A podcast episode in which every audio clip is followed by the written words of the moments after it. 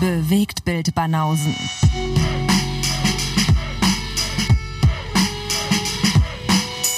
Filme und Serien, bis ihr kotzt. Ein sommerlicher Tag mit dem Bewegtbild Banausen. Ein sehr sommerlicher Tag. Der Josef Stalin und der Donald Trump der äh, Serienpodcast sind wieder zurück. Okay. Es wird immer schöner. es wird immer schöner. Wie geht's dir, Lee? Mir geht's wunderbar. Warst du wieder bei einem Rave irgendwie bis 14 Uhr oder? Sehe ich so aus. Lee war feiern neulich, hat er mir erzählt. Äh, Ist das so? Seit, seit 17 Jahren war er wieder irgendwo unterwegs. Ja. Schön mit BSR-Weste und so am, am, äh, hier am Upraven. Äh, nur Ja, so, mit das, Sterni am Kotti und so. so, so schätze ich dich ein, mein Freund. So schätze ich dich ein. Mhm. Ja. Aber back to business. Heute nicht Filme und Serien, sondern nur Serien. Uh. Ja, Heute haben wir mal was ganz Besonderes. was ganz Besonderes. Oh. Das klingt wie in so einer Kochshow. Wir haben da was vorbereitet. Genau, heute machen wir mal was mit Petersilie. Das hatten wir sonst noch nie. ähm, hatten wir bisher noch nicht, oder? So ein Special. Ja, Aber es gibt ja viele Serienfans da draußen, insofern werden wir die heute beglücken.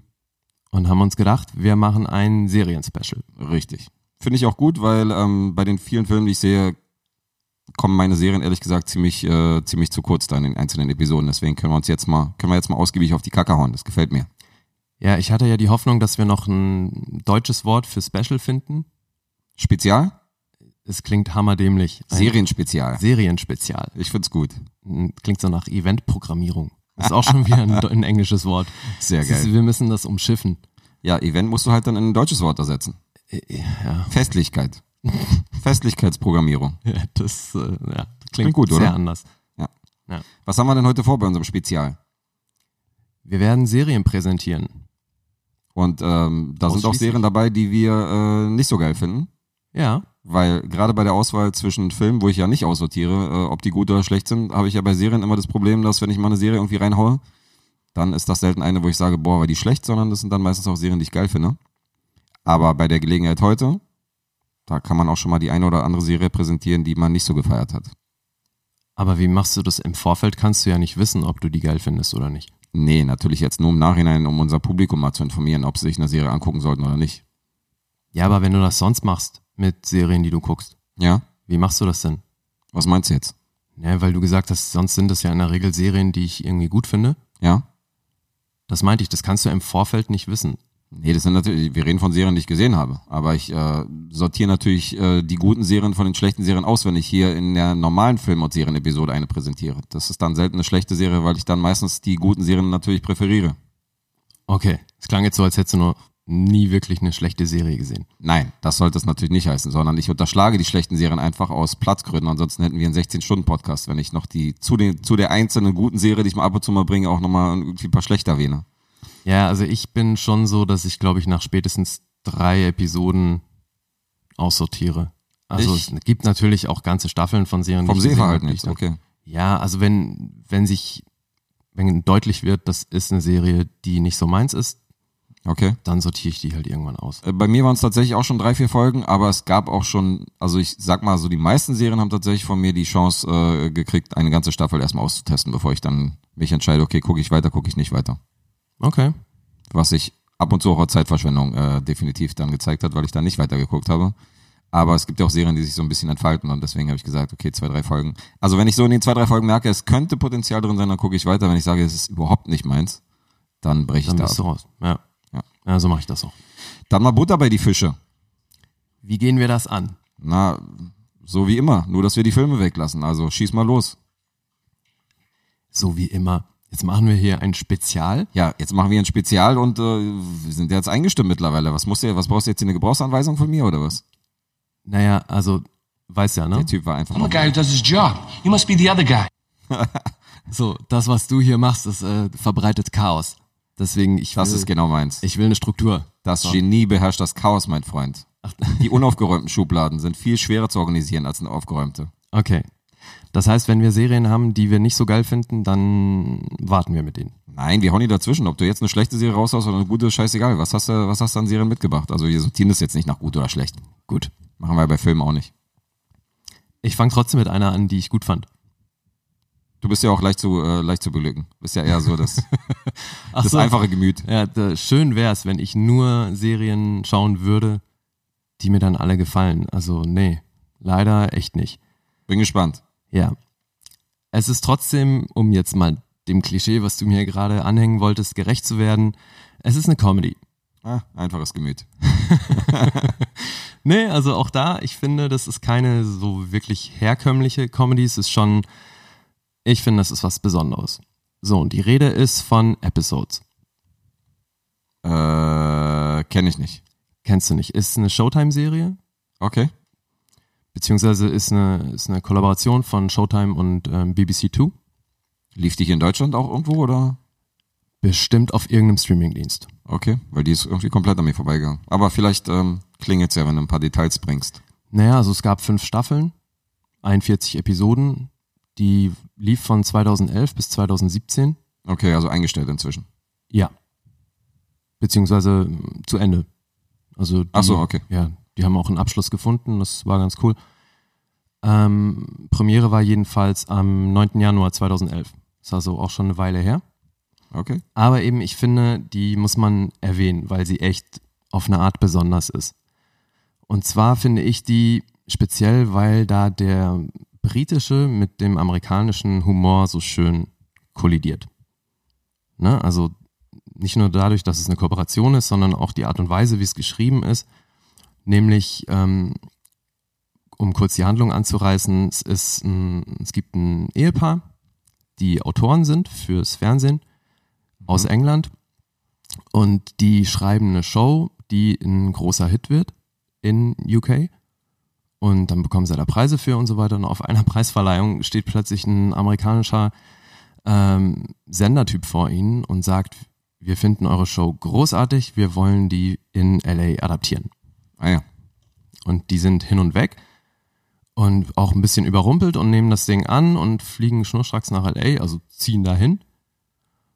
Und ähm, dann stellt sich relativ schnell raus, also ne, die sind dann da sofort mit dem Sender und den Studios involviert und die Produktion soll losgehen. Und dann stellt sich relativ schnell raus, dass der Typ, der so euphorisch auf der Preisverleihung auf sie zugekommen ist, noch nicht eine Sekunde von dem Ding gesehen hat. Ah ja. So, und da geht's dann schon los, ne? Du hast, ähm, der Humor bewegt sich schon relativ stark so innerhalb der, dieser Branche. Deswegen ist es halt für Leute wie jetzt Schauspieler oder so, die eben auch irgendwo mit dieser Branche zu tun haben. Ähm, man erkennt da einiges wieder. Also so diese, diese Ignoranz, mit der der Typ da rangeht, ne? So, also sowas ist auf einem kleineren Level, hat das irgendwie jeder schon mal erlebt. Und da sind ganz viele solche Sachen. Aber es ist auch interessant für Leute, die nichts mit der Filmbranche am Hut Auf, auf jeden Fall, weil eben, wie gesagt, dieser britische Humor, den halt dieses Ehepaar quasi mitbringt, die dann auf amerikanischem Boden mit, einem, mit diesem anderen Humor kollidieren, das ist ziemlich geil, finde ich. Okay, also auch ein bisschen Kulturclash dabei. Ja, auf jeden Fall, weil das ist so dieses Fish out of water Ding, ne? So die sind dann eben in dem amerikanischen Umfeld alles total neu für sie und müssen dann irgendwie dabei zugucken, wie der Deal, den sie eingegangen haben, zur Folge hat, dass ihr Werk und damit irgendwie ihr Baby völlig auseinandergenommen wird. Ah ja. Ja, weil also ihr, in ihrem Projekt ging es um so eine Eliteschule in ähm, irgendwo auf dem Land in England, die geleitet wird von so einem ganz äh, sophisticated Lehrer oder Direktor der Schule und der war so die Hauptfigur in, in, in dieser Serie, die die gemacht haben. So, und dann soll die eben adaptiert werden in Amerika und dann kriegen sie als Protagonisten erstmal Matt LeBlanc aufgedrückt. Ach, von Friends. Genau. Und damit hat man auch dann die drei Hauptfiguren. Ne? Also dieses Ehepaar und Matt LeBlanc. Sind denn ähm, neben Matt LeBlanc sind die anderen irgendwie namhaft? Also hat man die schon mal gesehen, die Schauspieler? Oder Also wenn du dir englische Serien anguckst, hast du die beide auf jeden Fall schon mal gesehen. spielen die bei Game of Thrones mit? Also wenn es englische Schauspieler sind, müssen die ja irgendwann mal bei Game of Thrones aufgetaucht Nee, sein. nee, tatsächlich nicht. Aber Bitte? äh, Wo Stephen hast du die denn Mangan, gefunden? Stephen Mangan, der den Sean Lincoln eben spielt, den hast du bestimmt bei Rush gesehen oder Billy Elliot. Der hat schon super viel gemacht. Also Okay. der hat an die 70 Credits auf IMDb. Das, ähm, den gibt's schon echt auch relativ Gesicht ist lange. einem schon irgendwo mal. Garantiert. Wenn du, wenn du das Gesicht siehst, weißt du sofort, wer es ist. Und bei ihr ist das genauso. Tamsin Greek heißt sie, die spielt die Beverly Lincoln und die hast du bestimmt bei Shaun of the Dead gesehen oder so eben. Also die hat auch an die Okay. 60 Credits, da Klingelt jetzt vom Namen nichts, aber kommt was zusammen. Catherine Rose Perkins spielt noch mit, die hat dann, das ist so die Assistentin von dem Senderchef, die spielt dann im weiteren Verlauf, Verlauf auch eine größere Rolle. Die kennst du vielleicht von You're the Worst, Fresh off the Boat oder dann hat die wohl ewig bei Navy CSI LA mitgespielt und so. Also die hat auch Okay, über dann kenn 70 ich die schon mal Credits, nicht. die hast du. Nee, eben ich auch nicht von da, aber ähm, wenn du sie siehst, hast du sie bestimmt auch schon mal gesehen. Ja, vielleicht ist er mir schon mal im Supermarkt begegnet. Ja. So, und Matt LeBlanc hat für die Rolle sogar einen äh, Golden Globe gewonnen. Oh, Ja. Also er spielt sich ja unterm Strich selbst, hm. aber halt eine echt üble V- Version von sich, ne? Also ist dann Stinkstiefel. ja, der lässt da auch kein Fettnäpfchen aus und das ist aber trotzdem sehr geil geschrieben, weil die sind halt so ein bisschen aneinander gekettet und keiner hat Bock auf den anderen Hm. und trotzdem müssen sie aber halt irgendwie das Beste draus machen. So, und dann wird das halt so umgemodelt, dass dieses äh, Szenario nicht mehr in einer Eliteschule spielt, sondern halt an einer Highschool und er ist dann nicht mehr Direktor, sondern Coach von einem Hockeyteam und also es wird alles krass runtergeschraubt und von ihrem ursprünglichen Ding und erst recht von dem Witz, den das ausgemacht hat, ist halt nichts mehr vorhanden. Okay. Und das ist eben, also dann passiert noch natürlich eine Menge drumherum und das ist insgesamt alles echt enorm witzig. Klingt nicht schlecht. Ja. Und ähm, also wie du jetzt vielleicht denken kannst, bei 2011 bis 2017 fünf Staffeln äh, ist ein bisschen länger als normalerweise. Hat damit zu tun, dass die immer die komplette Staffel schon vorher fertig geschrieben hatten, bevor die anfingen zu drehen, Okay. was ein bisschen unüblich ist. So. Und obwohl es in LA spielt, haben sie das ganze Ding in London gedreht. Ach so? Ja. Ursprünglich vorgesehen, auch für die weibliche Hauptrolle, also Beverly Lincoln, war mal Claire Forlani. Die kenne ich. Siehst du, die Aus hat dem auch großartigen Rendezvous mit Joe Black. Den, oh Gott, ja. Da sind wir wieder bei der tollsten Todesszene der Filmgeschichte. Ah, ja. Nee, aber die war tatsächlich auch im Piloten ursprünglich, ähm, aber ist dann raus und genauso war es mit äh, Thomas Hayden Church. Den kennst du bestimmt auch. Den kenne ich, na klar. Ja. Der hätte ursprünglich diesen Senderchef spielen sollen, ist dann aber auch raus. Okay. Ja, und also wie gesagt, ich ähm, finde, es ist eine Comedy, die nicht so aus der Dose kommt, wie man das jetzt, also, ja, mein Gott, ich meine, ne, jedem sein Geschmack und so weiter, aber Ohne Frage. ich finde, Showtime hat eh, ich habe recht gute Erfahrungen mit, Show, mit Showtime-Sendungen Mhm. oder Shows auf Showtime. Klingt schöner. Und insofern Spezialsendung. Spezialsendung, genau. Deswegen, weil wir hier eine Spezialsendung machen, in der wir Dinge anpreisen, die wir mitunter sehr gut finden. Ich finde, Episodes muss man definitiv mal reingucken. Klingt nicht schlecht. Ich finde es herrlicher Humor. Und ähm, vergeben wir hier eigentlich Punkte?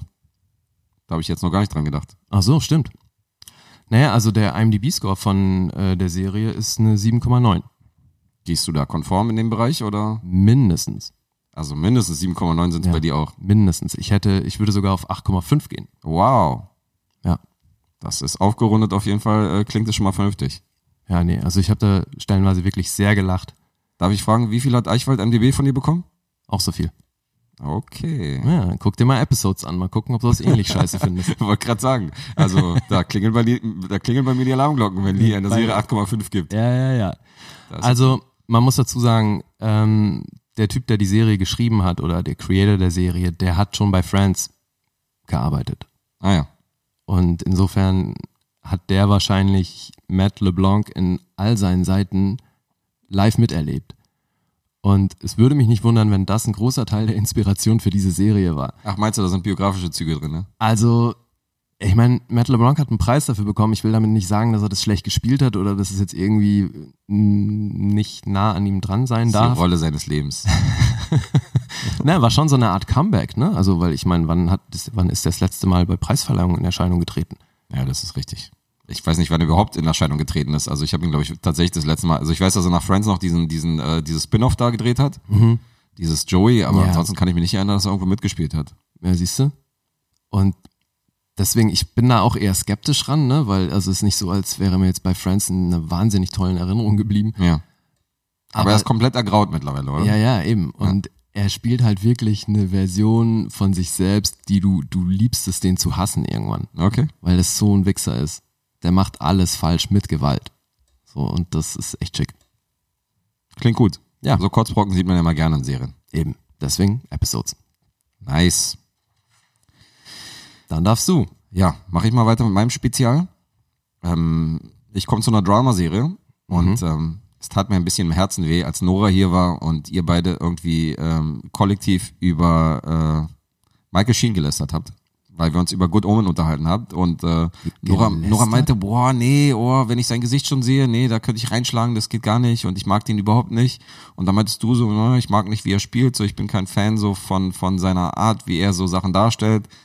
Und da muss ich mal, mal wieder in die Bresche springen und muss, ähm, hab mir da gedacht, so, Moment mal, warst du nicht derjenige? Ich werde das raussuchen. Du warst doch derjenige, der gesagt hat, so. Wir haben das alles auf Band, Freundchen, Martin, äh, Michael Sheen und Martin Freeman und so, das ist für dich so eine Sorte Schauspieler.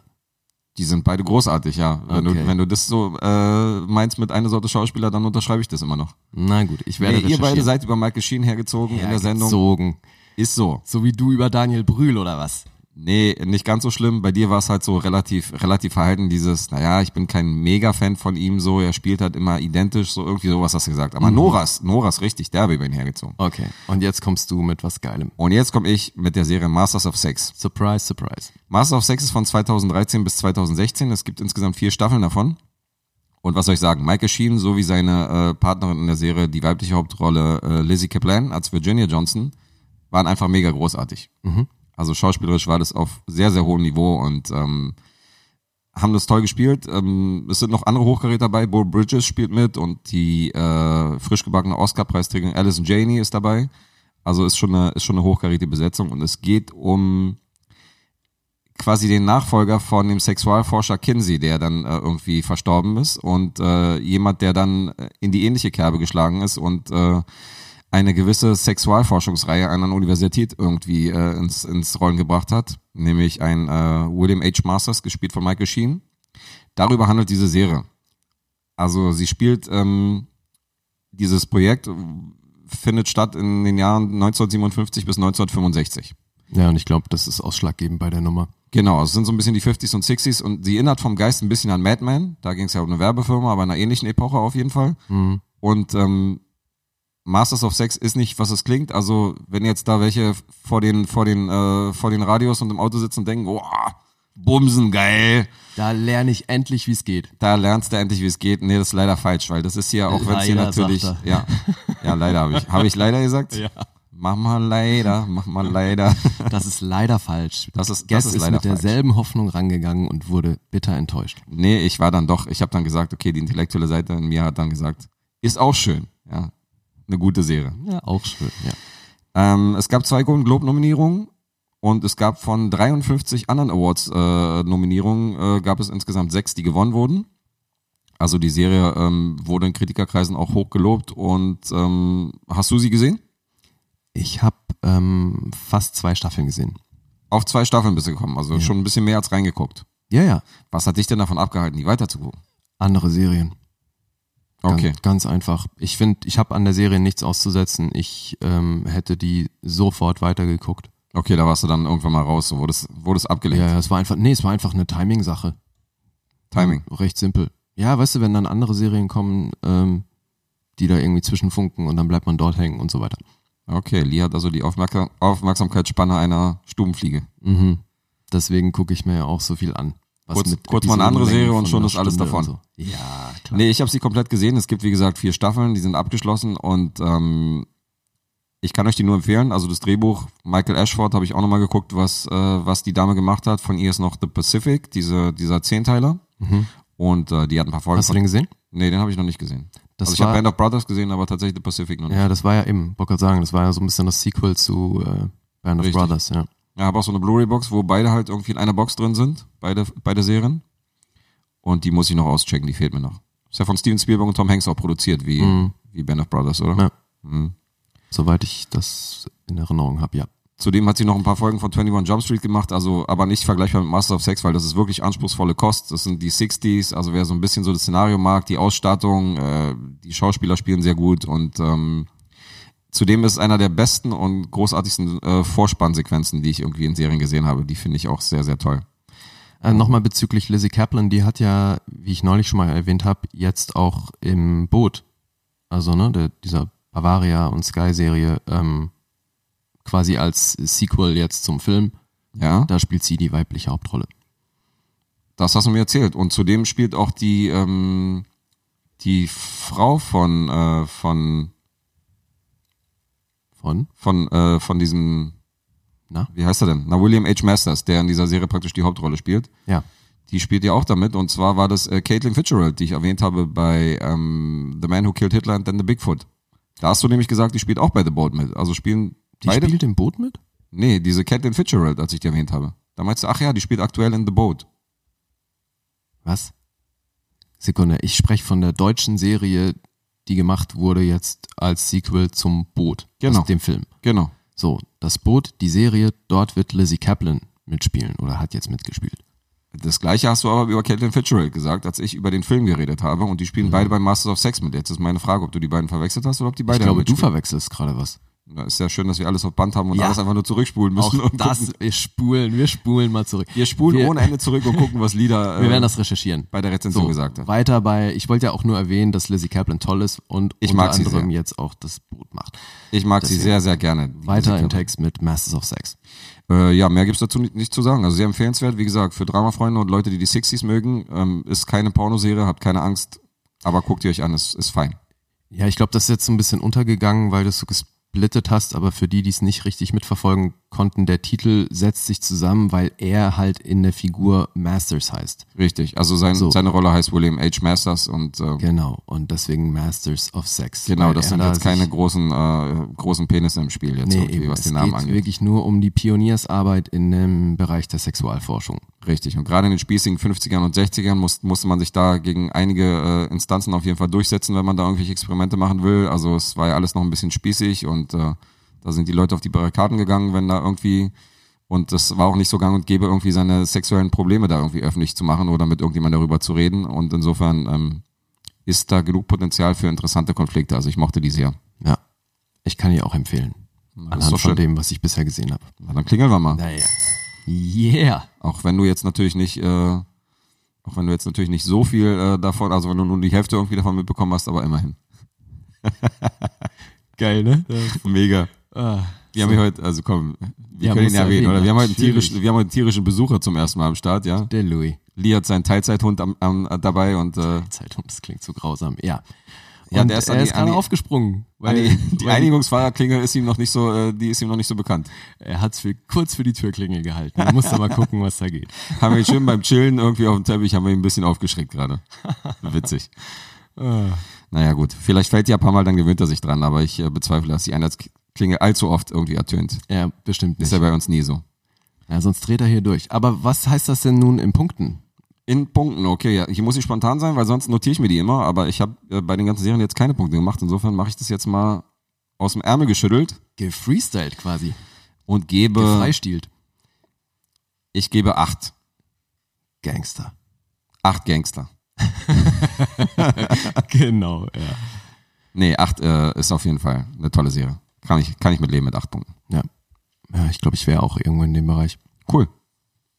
Dann äh, Dann machen kommen wir wir weiter mit dir. zu meiner nächsten Serie. Oh ja. What's happening?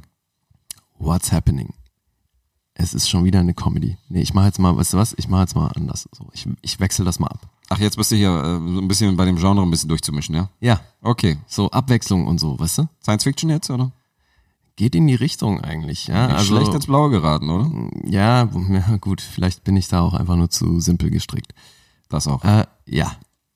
Nein, und zwar, Warte, warte, warte. You can't handle the truth. dabei habe ich es so schön zugegeben. Ach. Naja, Ah, Ich hab's in deinen Augen gesehen, du meintest es nicht von Herzen. nee, nee, natürlich nicht. Selten. Weißt schon. Pass auf, die Serie, die ich erwähne, ist, ähm, hast du bestimmt schon mal von gehört, wenn nicht sogar gesehen. Es geht um eine französische Serie. Uh. die sogar mm, von, die haben versucht, die zu adaptieren für einen Darf ich raten? amerikanischen. Darf ich raten? Ja, jetzt ist ja schon relativ easy, oder? Naja, gut, okay. Jetzt wirst du natürlich wieder so auslegen, dass es sowieso auf der Hand lag. Naja, weil Fra- wie viele französische Serien wurden für den amerikanischen Raum adaptiert? Ich habe aber, ich wollte aber schon raten, bevor du diesen Satz zu Ende gebracht Ach hast. so, ja, okay. ab- Fairerweise. Ja. Nee, mach mal weiter. Du wolltest auch raten jetzt. Also ich glaube, es geht um The Returned. Genau. Ah. Beziehungsweise Les Revenants. Le Revenant. Nee, Les. Wie ist noch Kassa? Ouais, ouais. Und ähm, du redest jetzt speziell über die amerikanische äh, Oh, oder um das Original? Gottes um Willen, Gottes um Willen. Gottes Diese dummen Amis, die immer alles Willen. nachmachen. Nein, nein, nein. Aber hey, hast du The Returned gesehen? Also die, Auf die Kosten amerikanische französischer. Adapt Wie bitte? Of course, nur die französische. Hast du in die, in die englischsprachige Version gar nicht Da reingeguckt? habe ich nicht reingeguckt, die habe ich mir nicht angeguckt. Ja, das ist besser so. Ist vernünftig? Nee. Also Also- vernünftig, dass ich nicht reingeguckt Ach so, ja, ja, definitiv. habe. Okay. Seine Wahl war weise. Hast Wirklich. du, ähm, hast du jetzt komplett irgendwie beide Versionen geguckt oder nein, hast du nein, nur nein. reingeguckt? nee, in nee. die- Also in den, die amerikanische Version habe ich wirklich nur reingeguckt. also das nur hat mir Interesse halber, gereicht. ob du da, ja. ob, ob die da irgendwie Die haben was halt eins zu eins versucht, das Szenario in den amerikanischen Raum zu legen und da, da fehlte so viel.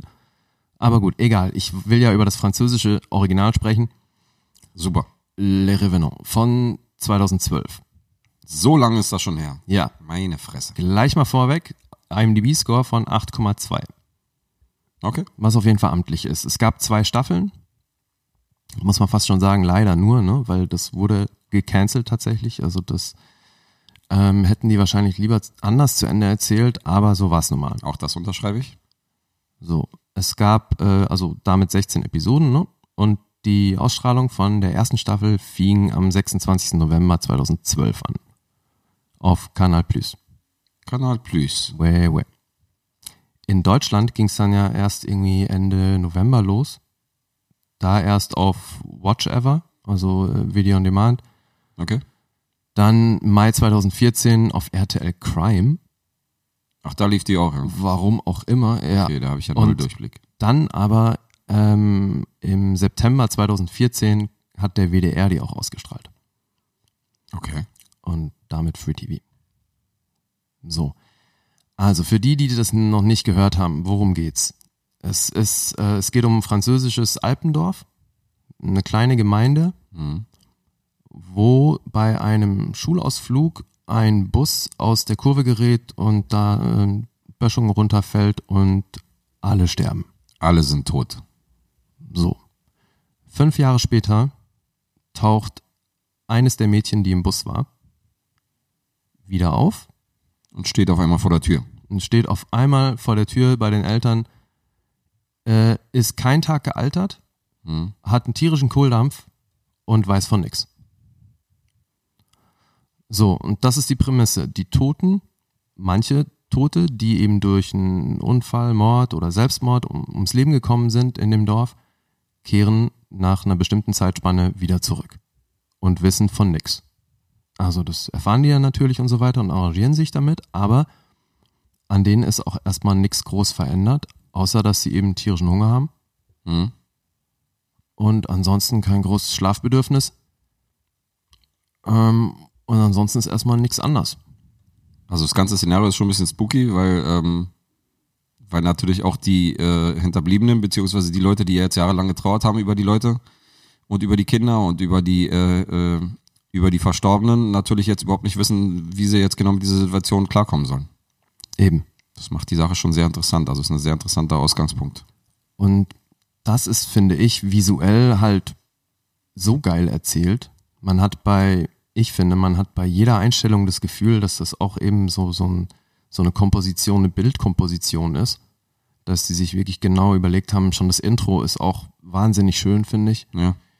Die Musik untermalt das Ganze schon auch sehr extrem. Also ich weiß nicht, du, ob du jetzt als DJ von Mogwai ähm, schon viel gehört hast. Ist Ja, er ist halt- irgendwie schottisch. Naja, er ist halt, er ist halt, er macht dazu, normalerweise spielt, macht er so Haus- und elektronische Musik, aber nicht Ja, so, ne? Mhm. nicht so sphärisch wie für den Film. Also da hat er sich ja, da ist er so ein bisschen in eine andere Richtung gegangen. Er macht schon auch richtig auf die Fresse. Okay. Ja. Aber das finde ich eben sehr konsequent in der Serie, ne? Also, dass die Musik da schon echt sehr zum Szenario beiträgt. Also, äh, die, die Genren, die angegeben sind bei IMDb, sind Drama, Fantasy und Horror. Kann man Ja. schon irgendwo mit d'accord gehen, ne? Weil also es ist stellenweise wirklich unheimlich. Ja, ich würde schon als Mystery-Serie kann man schon, kann man schon anlegen, auf jeden Fall das Ganze irgendwie, wenn man das als Genre bezeichnen will. Dann, Naja, gut, das war jetzt Horror. ausgerechnet als Genre nicht mit dabei, aber gut. also es würde mehr passen als Horror, würde ich sagen. Wenn da Horror draufstehen würde, würdest Ja. du es dir auch gar nicht angucken normalerweise. Ja, kannst mal sehen. Ich habe mir eine los. Horrorserie angeguckt. Ach so, jetzt, offensichtlich. jetzt ist auf einmal doch eine Horrorserie. Da steht ja Horror drauf. Naja, deswegen sage ich ja, dass es unpassend ist, dass da Horror draufsteht. Ja. Ich würde das jetzt nicht so. Eben, also betiteln. deswegen ich auch nicht. Ähm, Aber es hat auf jeden Fall äh, sp- sehr spannende Momente, wobei du hast neulich gesagt, Spannung muss ein Thriller sein, ist jetzt hier auch nicht mit drin. Deswegen, man weiß es nicht. So, Fabrice Gobert hat die Serie entwickelt und gemacht. So, so. Von dem habe ich aber ansonsten nichts gesehen, weil er wirklich ausschließlich französische Sachen gemacht hat, wie er hier jetzt auch. Okay. Es gab ja 2004 schon mal ne, eine, eine TV-Adaption. Le Revenant. Gab es die? Ja, englischer Titel They Came Back. Also das war tatsächlich ähm, ein Film von 2004 von äh, Robin Campillo. Ah ja. War der f- irgendwie erfolgreich oder? Hm, nicht groß. Ne. Hast du es da sind geguckt, wie viel der bei Fernseh- IMDb bekommen hat? Nee, auch nicht. Okay. Ist aber bei Fernsehfilmen gibt es tatsächlich auch manchmal welche ohne Bewertung. Also vor allem bei einem französischen. Ne? Geht ja auch erst immer bei einer bestimmten Anzahl los. Ja, müssen mehr als drei Leute bei sein, auf jeden Fall, die da mitvoten. Ja. Aber also außer dem Film von 2004 gibt's auch noch ähm, einen brasilianischen Roman, auf dem das Ganze basiert. Der ist von 1971. Also insofern gibt's da gibt's wiederum eine Miniserie, die darauf basiert, die 94 in Brasilien rauskam und so. Also mit dem Stoff hantieren die irgendwie schon länger. Aber ich finde, wie es da visuell umgesetzt war, echt ein Highlight. Okay. Also ich habe die Serie echt sehr genossen. Also auch die ganze Machart, ne? dass du da so langsam rangeführt wirst äh, und im Endeffekt immer selber nur so viel weißt, wie die Leute in der Serie. Absolut.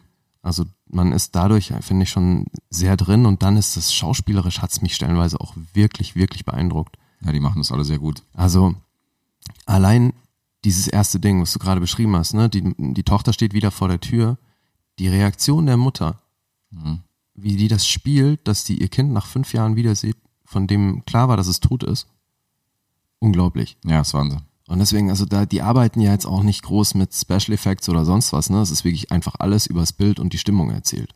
Und Das- eben durch extremes, extrem gutes Schauspiel. Richtig. Und dass im weiteren Verlauf der Vater zum Beispiel doch ganz anders mit der Tochter umgeht als die Mutter, ist zum Beispiel auch sehr interessant. Und, Ja. äh, also allgemein ist es schon eine Charakterstudie, weil ja viele der Menschen dieser Kleinstadt irgendwie beleuchtet werden und dann irgendwie so ein bisschen äh, deren Werdegang und äh, Genau. und deren Vergangenheit auch irgendwie so mit, mit, äh, mit Flashbacks irgendwie teilweise äh, beleuchtet wird. Das ist ganz interessant. Also man wächst so ein bisschen mit den einzelnen Charakteren mit, die jetzt nicht unbedingt irgendwie wenig sind. Also Ja. sind schon einige Leute, die da auf jeden Fall irgendwie äh, eine Rolle spielen. Und das spiegelt sich auch sehr gut darin wider, dass die Episodentitel ja auch immer einen jeweiligen Namen einer Figur Stimmt. tragen. So, deswegen ist es wirklich, also ihr dürft da jetzt keine Zombie-Serie oder ähnliches erwarten, sondern es ist wirklich eher, es geht echt so um die Charaktere und wie sie sich verändern durch, durch diese Umstände. Es ist schon primär Sagen auf jeden ein Fall, paar eine, Leute tot wie sind. gesagt, es ist primär eine ruhige Serie. Deswegen wollte ich auch gerade sagen, so wenn da jetzt irgendwelche Horrorfans jetzt auf der anderen Seite hängen, die irgendwie hier Splatter und äh, und äh, die Körperfresser kommen erwartet, also so ist es auf jeden Fall nicht, sondern es ist definitiv äh, eine ruhige, unterschwellige Bedrohung, die da irgendwie, die wir da verfolgen können. Ja. Aber die Serie hat auf jeden Fall einen sehr krassen, sehr krasse Atmosphäre. Und das ist jetzt auch nicht der Mörder-Geheimtipp, ne? Also ihr seht ja, wir haben die beide gesehen, äh, die hat 2013 hat die einen International Emmy gewonnen. Ja. Also das haben schon ein paar andere Leute mitbekommen, dass das eine geile Serie ist. Deswegen, also die, Na, wie, Also ich glaube schon, dass die Mehrheit da draußen, die uns jetzt zuhört, auf jeden Fall von The Return noch nichts gehört hat. Und ja gut, das weil sie vielen nicht auf vorbeigegangen Netflix ist oder was, aber das ist ja jetzt nicht, also ich meine, wie gesagt, Der ja, hätte doch unser Publikum nicht so ab. äh, okay, It's not your fault. Ist kein Problem, Lee. tut mir leid.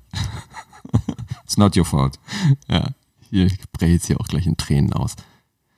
Entschuldige dich bei unseren Leuten. Ja, es tut mir leid, habe ich Also- doch gerade schon gesagt. Okay, so ist So, gut. in der zweiten Staffel geht's dann eben um diesen äh, Staudammbruch, ne, der ja auch im Intro immer wieder so ein bisschen angerissen wird. Ähm, alles von vor 35 Jahren und so weiter und die Opfer, die davon zurückkehrten und so. Also die haben, das ging alles echt in eine sehr geile Richtung und dann wurde halt der Stecker gezogen und das finde ich schon einigermaßen schade, weil Leider, die ja. konnten es wirklich nicht so zu Ende erzählen, wie sie wollten und das macht schon immer eine Menge aus. Also vor allem natürlich dann auch bei dem Gefühl, was so hinten raus dann zurückbleibt. Ne? Und das war schon so ein bisschen, ah, okay, wäre schön gewesen, wenn es weitergegangen wäre. Ja, das ist immer schade, aber es, äh, die Serie an sich ist einfach zu gut, um sie gar nicht zu erwähnen. Also auch wenn das Ende vielleicht nicht so ganz rund ist. Eben. Nee, also diese zwei Staffeln, die kann man auf jeden Fall sehr, sehr gut gucken. Das ist echt interessanter Stoff. Okay. Das war's für mich von Le Revenant. Okay, du kommst aus Frankreich. Ouais, ouais. Ich springe in die äh, Nachbarschaft und gehe nach Italien. Da habe ich nämlich eine Serie gesehen, die durchaus bekannt ist da draußen und nicht wirklich ein Geheimtipp, aber Ja. die ist einfach zu gut, um sie hier nicht zu erwähnen. Das ist die Serie Gomorra. Ähm, Gomorra äh, gibt's seit 2014 und jetzt im Jahre 2019 erwarten wir äh, die vierte Staffel, die gerade so ein bisschen Folge für Folge irgendwie rausgeboxt wird in verschiedenen Streamingdiensten. Und ähm, ja, Gomorra, wie der Name schon sagt, ist eine klassische Serie mit bösen Buben, mit äh, Mafia, mit äh, bösen kriminellen Machenschaften. Und ähm, Wobei die Gomorra ist ja eine spezielle Mafia, ne? die Gomorra ist eine spezielle Mafia, ist richtig. Äh, sie basiert auf, ähm, also die ganze Handlung basiert auf einem Buch von äh, Roberto Saviano, der ist der Autor des gleichnamigen Buchs und ähm, der Bursch ist mo- mittlerweile so gefragt, dass er 24 Stunden äh, Polizeischutz benötigt in, seit zehn Jahren, weil nämlich äh, sein Buch am Anfang noch irgendwie äh, als lustiges Geschenk so unter Mafiosis so hin und her so auf Weihnachtstisch und auf dem, auf dem äh, Geburtstagstisch irgendwie lag ähm, ist er schon mittlerweile teilweise so ein bisschen im Visier der, der bösen Buben, dadurch, dass er da schon, dass er das Augenmerk auf diese, äh, auf diese kriminelle Energie natürlich ein bisschen durch seine Serie äh, äh, auch auf Augen geleitet hat, die halt, äh, wo es halt nicht so günst- äh, wo es halt nicht so nicht so nützlich ist für die, für die, ja, okay, jetzt habe ich mich verstrickt in dieser dummen Formulierung. Nee, aber das war ja auch tatsächlich, das war ja schon mal äh, größer in den Medien auch, dass Definitiv. der Typ äh, Schutz braucht, weil halt einfach, weil er da Sachen, Informationen rausgehauen hat, die ihn halt jetzt in Lebensgefahr bringen. Richtig, es waren halt auch autobiografische, also nicht autobiografische, sondern biografische Sachen und äh, reale Personen drin erwähnt, so mit teilweise genannten Namen, wo man aber genau weiß, okay, das geht um die und die Person und äh, die Aktion in Deutschland zum Beispiel ist dann und dann passiert. Also es ist schon einiges, was sich auf jeden Fall tatsächlich so zugetragen hat.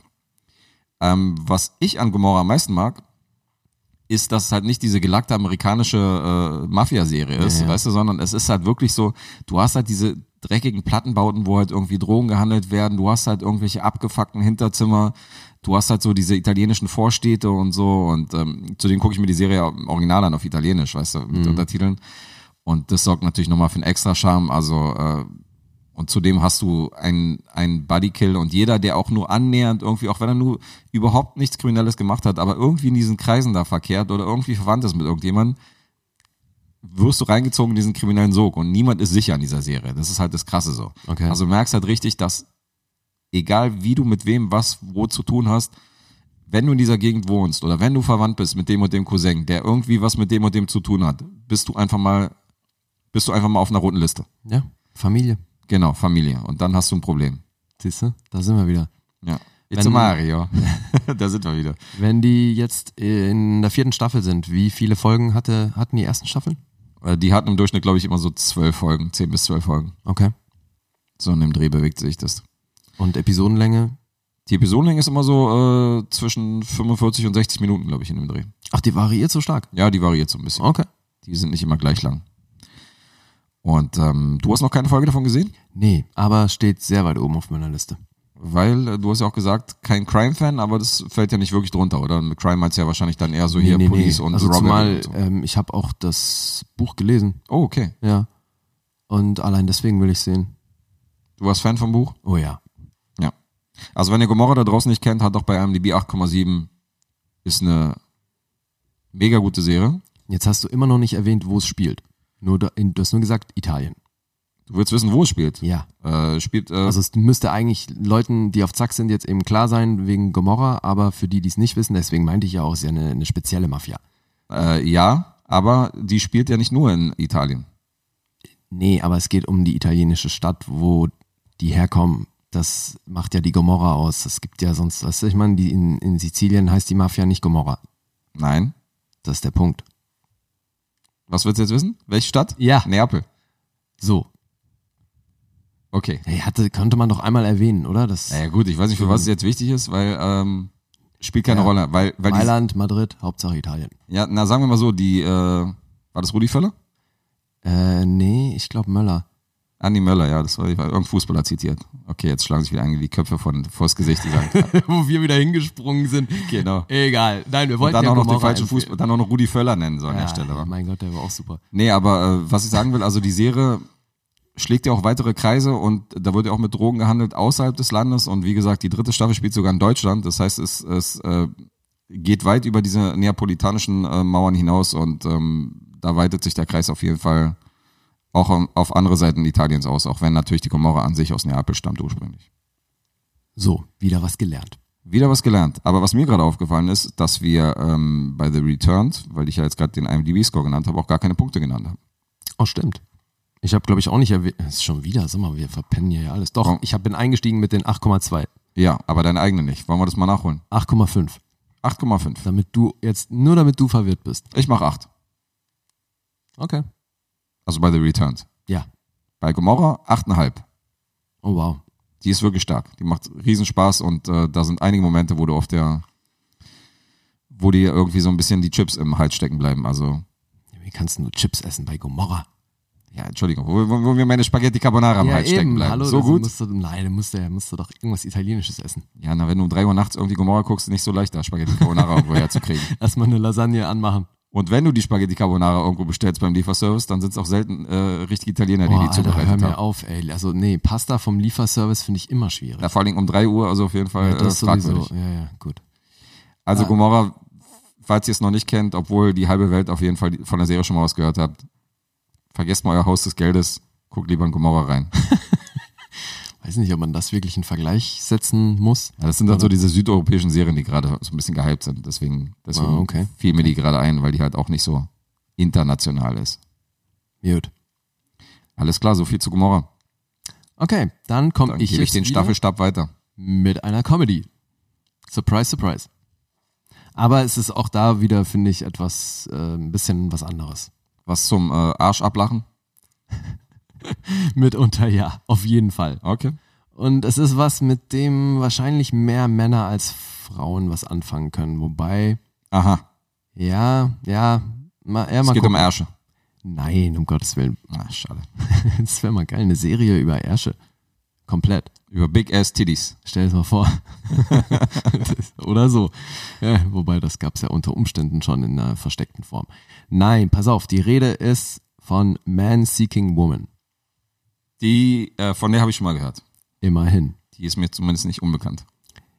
Ja, also der Typ, der das geschrieben hat, äh, da gibt's auch Bücher zu und so. Simon Rich, der hat für Saturday Night Live geschrieben, der hat jetzt äh, vor kurzem auch noch eine neue eigene Serie gemacht mit, ähm, hier ist Steve Buscemi, Miracle Workers, weiß ich nicht, ob du davon gehört hast. Von gehört auf jeden Fall, ja. Die war auch echt witzig. Und äh, jetzt schreibt er gerade irgendwie an einer Fortsetzung oder beziehungsweise an Willy Wonka. Was das werden soll, ist dann ja wahrscheinlich auch klar. Ein Willy Wonka Spin-off. In, ja, also halt an einem Film, ne? Okay. Gut, aber Man Seeking Woman, also für die, die noch nichts dafür, davon gehört haben, es geht um einen jungen Typen, so Endzwanziger, der ziemlich verzweifelt auf der Suche nach Liebe ist, nachdem ihn seine langjährige Freundin verlassen hat. Und das ist so ein bisschen episodisch aufgezogen, dass er in, in jeder Episode losrennt, um ähm, eben irgendwie ein neues Date hat oder halt einen neuen Versuch startet, eine neue Herangehensweise an eben da sein Liebesglück zu finden. Das Ganze fing 2015 an, 14. Januar war da die Premiere auf FF, FXX, ne? Also hier diese FX, FFFFX. Ja. FXX. FXX. Okay. So. Und äh, 7,7 IMDb-Score, aber halte ich fest, Rotten Tomatoes 93%. Oh, da ist eine gewisse äh, Spanne dazwischen. Ja. So, und. äh, 93 Prozent, okay. ja. Die übertreiben manchmal auch ihre Rolle. also die gehen manchmal auf so Filme, 97 Prozent wirklich. oder so, haben so eine, manchmal machen die ja so eine Top 10 so irgendwie so, ja, die besten Horrorfilme des letzten Jahres, wo dann so alle so zwischen 90 und 100 Prozent haben. Und da sind Filme bei, wo ich denke, ey, das kann nicht euer Ernst Ja, sein. ja, also ma- manchmal ist es abenteuerlich, das stimmt schon. Bei der Serie, weiß ich nicht, ob ich bei 93 Prozent wäre, aber es ist stellenweise wirklich, wirklich lustig. Mhm. Ähm, einfach aufgrund des Themas. Also äh, Jay Baruchel spielt äh, die Hauptrolle, Josh Greenberg. Du kennst äh, Jay Baruchel wahrscheinlich. This is the aus- end, hallo.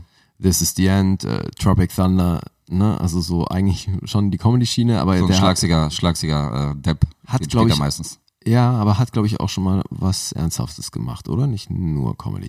Ich habe ihn noch Muss nicht in jetzt was gerade- Ernsthaftem gesehen, glaube ich. Na, ich auch nicht. Wobei, also eben, ich glaube, das Man Seeking Woman ist tiefgründiger, als man das auf den ersten Blick denken könnte. So, sein bester Freund wird gespielt von Eric Andre.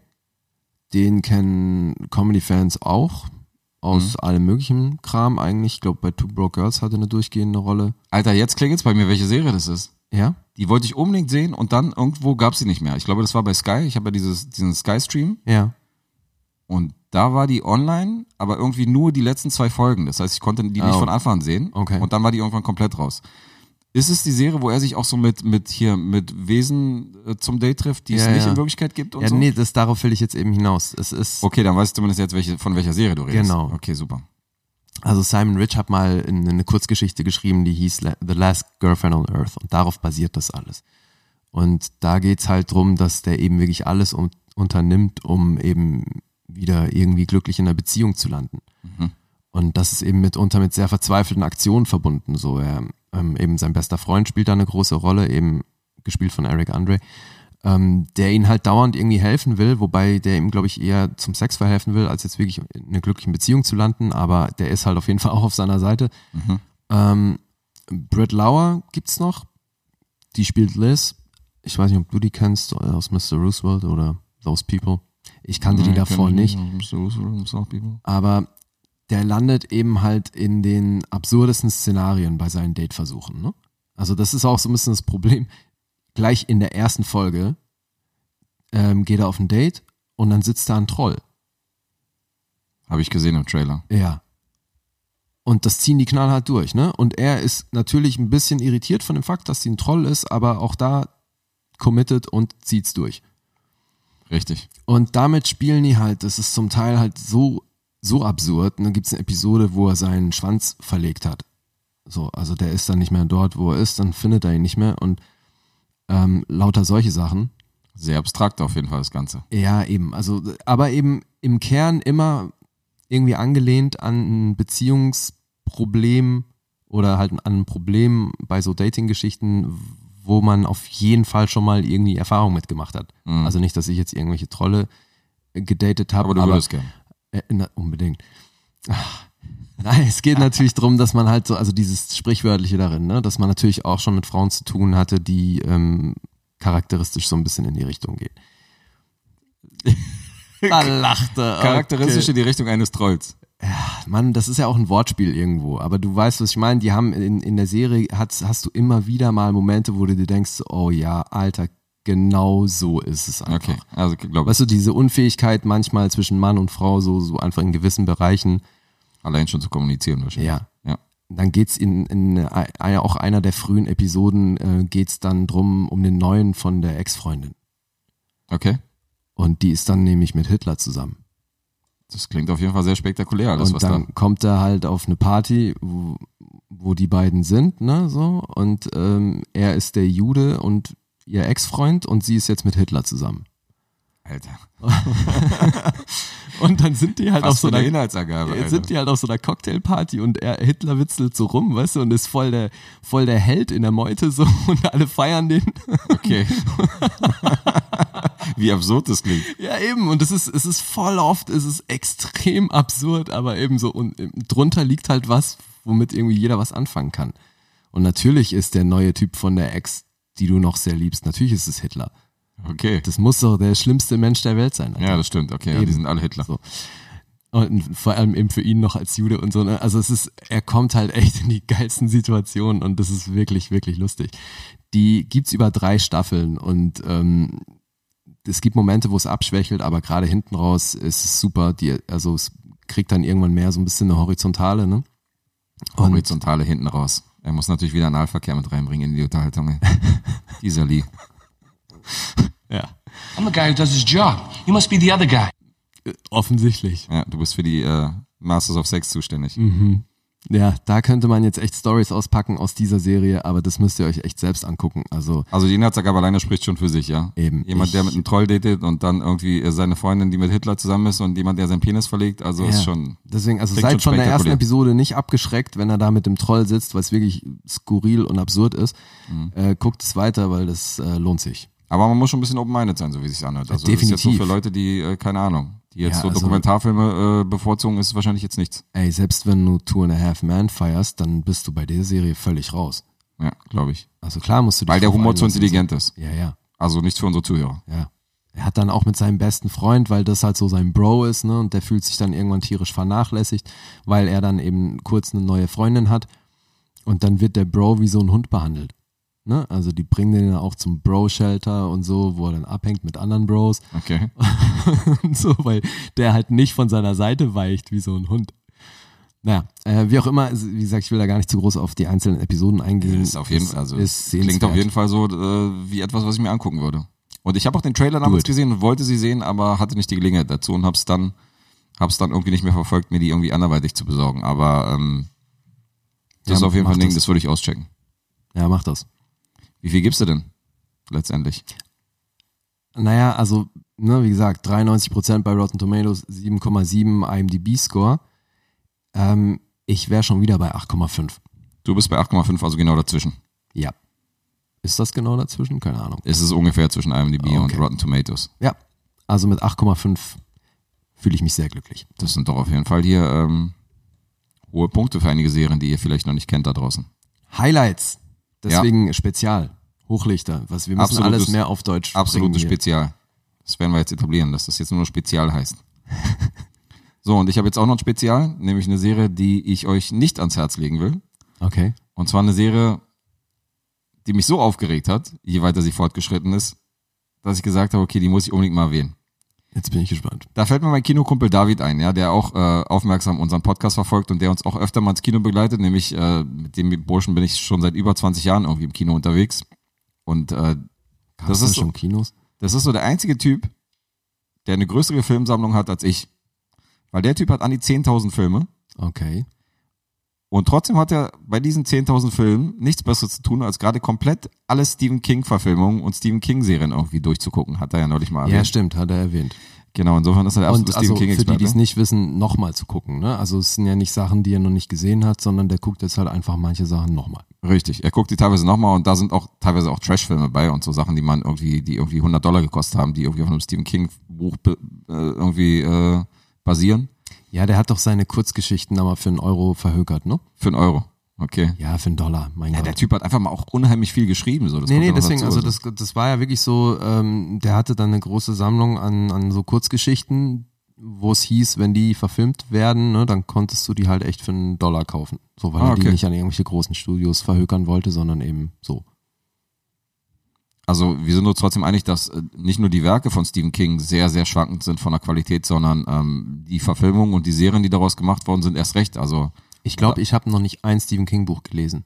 du hast noch nicht eins gelesen, Ich aber du hast bin mir sicher grad Filme nicht wie sicher. Shining und äh, Na, The Green gesehen genau. Mile habe ich auf sehr jeden Fall viele. gesehen. Nein, nur weil du meintest, wir können uns einig sein, dass die Bücher ähm, auch nicht alle dolle sind. Ich kann dazu nichts sagen, weil ich glaube, ich wirklich noch kein Stephen King Buch Das gelesen ist krass. Ich habe einige gelesen. Bin mir aber auch gerade nicht sicher, weil es ist ja dann hinten raus, dann plötzlich, jetzt schon wieder hinten raus, dann doch Ja, ist er so wieder. vieles von ihm. Der Troll. Nee, ich meine wirklich, ich war, also ich habe schon Sachen gesehen, da stand dann plötzlich Stephen King drauf und ich war so, was? Ach so, abgefahren, auch von ihm. Ja, das stimmt. Also ich meine wirklich, was- wie viel der alleine schreibt, ne? Der ist ja mittlerweile auch von diesem Horror-Image weg, dass man immer denkt, so, okay, jetzt geht jetzt geht's hier um Horror und Psycho Psychopathen oder so hin und her, sondern mittlerweile macht er auch und schreibt auch viel, äh, was irgendwie nichts mit Horror zu tun hat, also immer wieder zwischendurch. Also gar nicht? Also auch nicht irgendwie mit Spannung oder äh, Na, naja, doch, Spannung schon, aber jetzt nus- nicht so dieses typische Horrorgenre, wo man ihn ja früher mal eingeordnet hat. okay, aber er hat jetzt noch keine Comedy geschrieben. Nee, eine Comedy hat er nicht geschrieben, so weit ging es dann nicht. Okay. Aber es gab eine Serie, die auch aus seiner Feder stammt und ähm, wo die Idee so ein bisschen äh, von, von ihm irgendwie stammt und er da die Bücher zugeschrieben hat. Es geht um Under the Dome. Nicht im Ernst. Under the Dome, Ganz kurz, ja, meine Gurke, über die ich hier sprechen wollte, ist natürlich auch Under the Dome. wie geil ist das denn? Wir Können wir werdet bitte dieselbe Gurke? sofort die Klingel betätigen. Und da springt der Hund wieder auf. Jawohl. Das war so klar. Das war so klar. Er hat wieder eine Ecke geschildert und ist erstmal aufgesprungen. Ja, Mann, ey, Under the Dome. Oh Gott, ich bin ja, ey. Wie geil ist das Sehr denn? schön, dass du die auch so scheiße fandest. Ich habe die erste Staffel gesehen. Wie viel hast du gesehen? Äh, ich habe alle gesehen. Bist du wahnsinnig? Ich Das hab, war- naja, okay. naja, Moment, okay. Ich, wahrscheinlich haben wir hier einen anderen Ansatz. Ich habe mir die ersten drei Staffeln angeguckt und im Gegensatz zu dir wahrscheinlich, der schon von der ersten abgeschreckt war, fand ich, dass die erste noch einigermaßen unterhaltsam war okay. und dass die schlechten schauspielerischen Leistungen und die mäßigen Spezialeffekte irgendwie aufgewogen waren, dass eine gewisse Spannung noch in der ersten Staffel zu, zu merken war. Und deswegen fand ich die grundsätzlich schon ganz interessant. Also war jetzt keine Überserie, aber so sechs, sechseinhalb hätte die erste Staffel wahrscheinlich von mir bekommen. okay. Ich habe dann das Ganze weitergeguckt, habe die zweite Staffel gesehen, habe die dritte Staffel gesehen. Und da, wo du zum Beispiel auch öfter mal erwähnst, dass eine Serie oder ein Film dich hängen lässt oder, oder irgendwie der Regisseur dich halt irgendwie im Stich lässt, ich habe mich selten so aufgeregt über den Verlauf von einer Serie wie da. Das ging mir nach der ersten Staffel schon so. Alter, nee, die, Ey, also nach dem die erste Staffel, Staffelfinale, von der, nach dem er- ersten Staffelfinale. Wir müssen, glaube ich, erstmal erzählen, grob, worum es geht. also eigentlich oder? weiß jeder Bescheid, worum es geht, der den Ja, ja. Simpsons-Film 2007 gesehen hat, oder? Weil im Grunde ist es die gleiche Story bei dem Simpsons, der Film. Aber ähm, Ja, erzähl okay. doch mal kurz. Also haben es hier eine geht um Kuchenglocke und ja, so. es geht um eine amerikanische Kleinstadt, die sehr plötzlich ähm, wie unter einer riesen Käseglocke ist und also eine unsichtbare, aber undurchdringbare Wand. Unsichtbar ist sie nicht.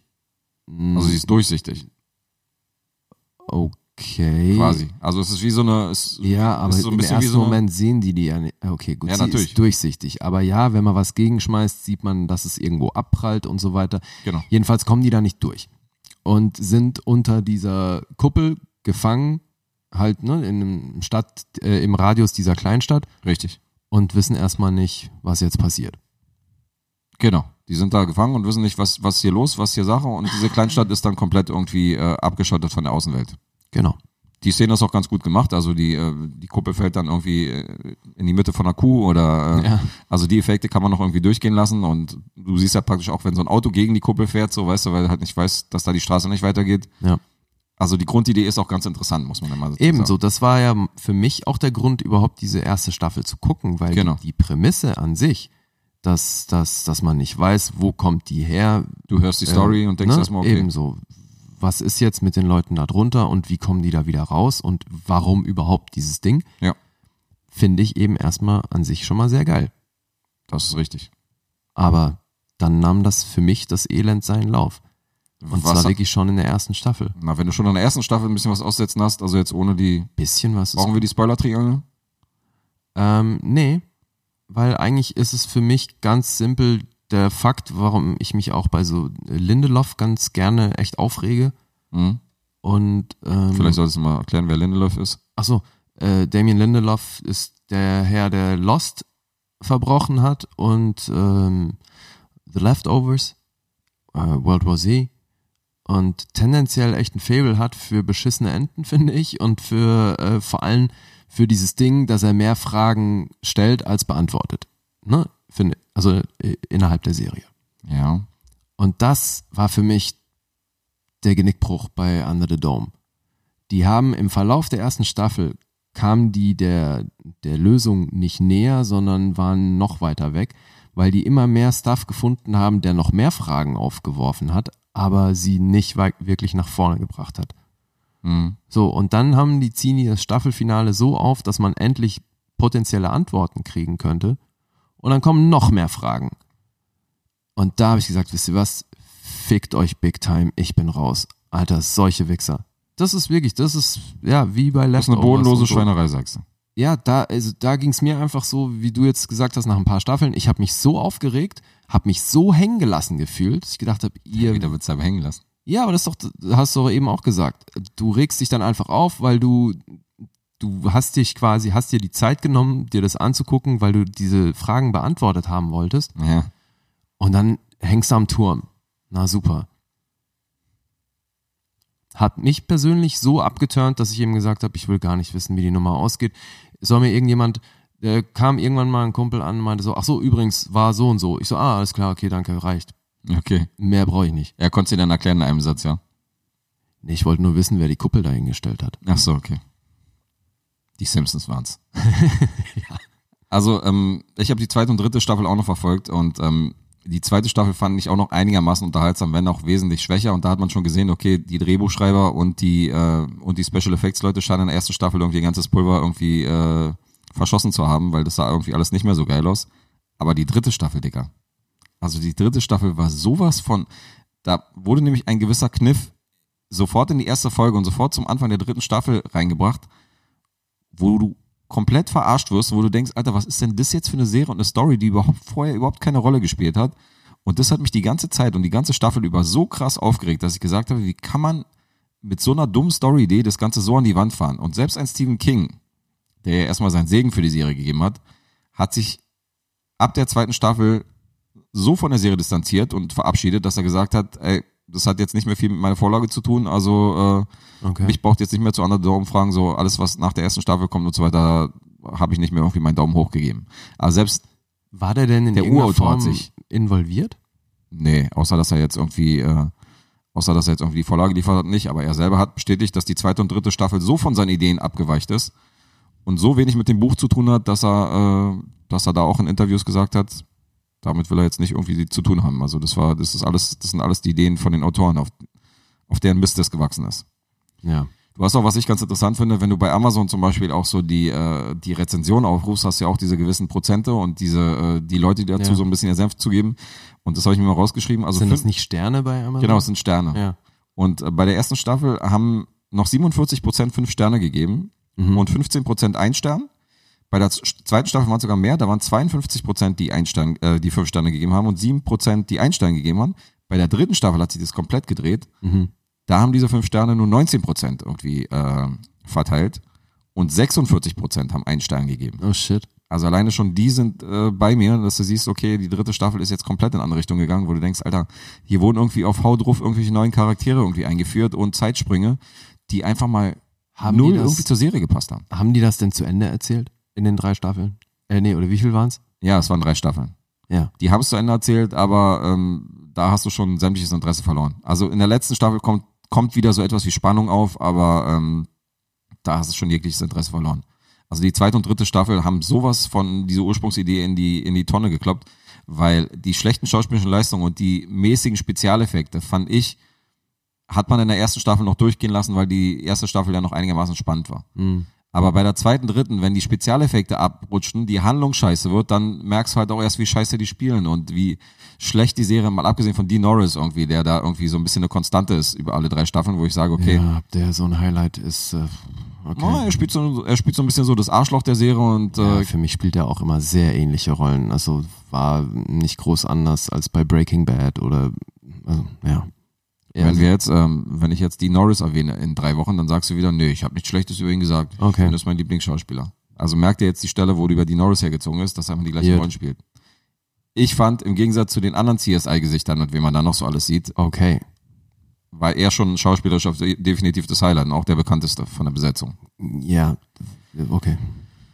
Alles andere fiel dann halt auf. Also wo die Spezialeffekte nicht mehr so geil waren und wo die Spannung halt irgendwie keine Rolle mehr spielte, da fällt in der dritten Staffel natürlich auch auf durch den Storyverlauf, dass du denkst, Alter, was für ein Scheiß. Und wie gesagt, die erste Staffel hätte von mir wahrscheinlich noch sechs Sterne gekriegt und dann ist das Ganze ins, in den Keller gerutscht. Und ähm, Heißt, Staffel 3 wäre bei wie viel Sternen? Äh, Punkten? also ich sehe es als Gesamtbild. Na ja, gut, klar. wie gesagt, Staffel 1 hätte 6 bekommen, Staffel 3 hätte wahrscheinlich 3 bekommen oder so. Mhm. Also ich, dadurch, dass irgendwie die ganze Serie damit reinspielt und man sagen kann, wenn das ein langer Film ist, äh, wurden die kompletten letzten zwei Drittel irgendwie verkackt, Mhm. äh, gebe ich hier irgendwie 4, vier, 4,5. Merkst du was? Ne? Ich habe alles richtig gemacht. Achso, indem du nicht weitergeguckt hast. Ja. Ja, gut. Aber man muss ich habe sich mir offenbar das beste Drittel angeguckt und das fand ich schon scheiße. Ja, das stimmt. Man muss sich auch ein bisschen selber überzeugen. Und zudem fand ich ja, fand ich ja den Ansatz ja äh, ein bisschen besser als du. Insofern war ich ja ein bisschen motivierter, weiterzugucken. Nee, Darfst den ja nicht Ansatz, wie gesagt, also die Geschichte, den Ansatz fand ich ja auch super. Und Ich, ich, fand, ja die auch, Umsetzung auch okay. Na, ich fand auch, dass das unterhaltsam gemacht war. Nur inhaltlich, also für den dramaturgischen Verlauf, so dass ich noch Bock hatte auf eine zweite Staffel, haben die mir eben, sind die irgendwie einen Schritt vor und gefühlte 15 zurück. Ja, du bist aber auch ein bisschen anti, also ich teile ja deine Einstellung nicht, so was David Lynch Filme angeht oder was Lost angeht oder auch äh, The Leftovers, was ich großartig finde. Ich finde, ich finde es gut, wenn ein Film oder eine Serie auch mal Raum lässt für Eigeninterpretationen, die irgendwie nicht so direkt auf dem Serviertablett sind, wo man jetzt nicht unbedingt weiß, okay, das muss jetzt unbedingt so und so erklärt werden. Der Filmemacher denkt sich schon irgendwas dabei, Also- wenn er bestimmte Bilder irgendwie hinstellt. Ja, guck mal, ich, Also dieses Fragen Also es ist stellen, beim finde besten ich, Willen die nicht nicht so. beantwortet werden, finde ich jetzt nicht negativ. ja, aber es ist beim besten Willen nicht so, als könnte ich nicht mir meinen Teil interpretieren. Ich meine, ich mochte Interstellar so, ich glaube, das funktioniert ohne Interpretieren nicht. Oder ähm, Tree of Life. Oder wie auch immer. So, es gibt natürlich Filme, denen kann ich mehr abgewinnen als das, was mir in der Handlung erzählt wird. Trotzdem ist es doch für mich, also für mich ist es ein Riesenunterschied, ob ich mir eben was angucke und mich für die Prämisse interessiere und dann mich völlig verarscht fühle, weil es irgendwie gar nicht mehr um diese Prämisse geht. Weil dann kann ich eben aussteigen oder mir halt was anderes angucken. Aber also mir gibt das nichts, dann auch am Ende eben nicht zu erfahren, wie bei jetzt The Leftovers, dass es nie drum gehen wird, wohin sind überhaupt diese Leute verschwunden. Das kann jetzt natürlich auch mehrere Rollen spielen. Also du weißt natürlich nicht, ob die dritte Staffel so konzipiert ist, dass sie auch wirklich so Nein, geändert ist. Lindelof hat Das in einem kommt noch Interview dazu. gesagt, dass es zu keinem Zeitpunkt darum gehen wird, wo die f- hin verschwunden sind und ob die zurückkommen und so weiter. Das, Finde ich nicht schlecht. ey, also wenn die Prämisse das ist, dass so und so viele Leute einfach verschwinden, Mhm. dann will ich wissen, wo die hin sind. Okay, du wolltest es wissen. Ja. Für mich war das trotzdem eine sehr gute Charakterstudie mit super Schauspielern, die natürlich alleine schon deswegen mit Under the Dome nicht zu messen ist, weil, äh, Nee, ich will die ja weil die jetzt auch Serie nicht, gut besetzt ist und einfach mal in guten Bildern und das ist war Ich eine will ganz andere bei Eindruck. Under the Dome auch nicht jedem Schauspieler unterstellen, dass er kein guter Schauspieler ist. Das, darum geht's überhaupt nicht. Nee, also bei Under the Dome war es für mich einfach das Problem, dass eben viel zu viele Fragen aufkamen, die nicht beantwortet wurden. Und, und anstatt dass Fragen beantwortet wurden, hast du immer noch mehr Fragen gestellt bekommen. Ja. Dieses Prinzip aber finde ich jetzt, wie gesagt, nicht negativ bei einer Serie. Bei Under the Dome war es absolut äh, behindert, weil die ganze Serie vorne und hinten nicht gestimmt hat. Ja, aber ich finde, selbst wenn man mit dem Konzept arbeitet, dann muss man sich zumindest für die Staffel so einen Bogen überlegen, dass du am Ende der Staffel einen Tick weiter bist als am Anfang der Staffel. So würdest du es machen. Na, Das heißt aber nicht, dass es, dass es, äh, also wie soll ich es erklären so? Also ich finde es zum Beispiel nicht schlecht, dass, dass eine Serie dich teilweise so mit, mit Fragezeichen irgendwie zurücklässt. Für mich ist es nicht negativ. Ja. Für dich ist so ein bisschen dieses Hängen lassen. Für mich Ja, ist es dieses, okay, jetzt muss ich mir mal ein bisschen nee, Gedanken es machen. geht um die Gewichtung. Nein, es geht um die Gewichtung. Weißt du, dass wenn du eh schon mit einer großen Frage einsteigst, ja, dann finde ich es ungeschickt, wenn du am Ende von der ersten Staffel mit noch mehr Fragen dastehst.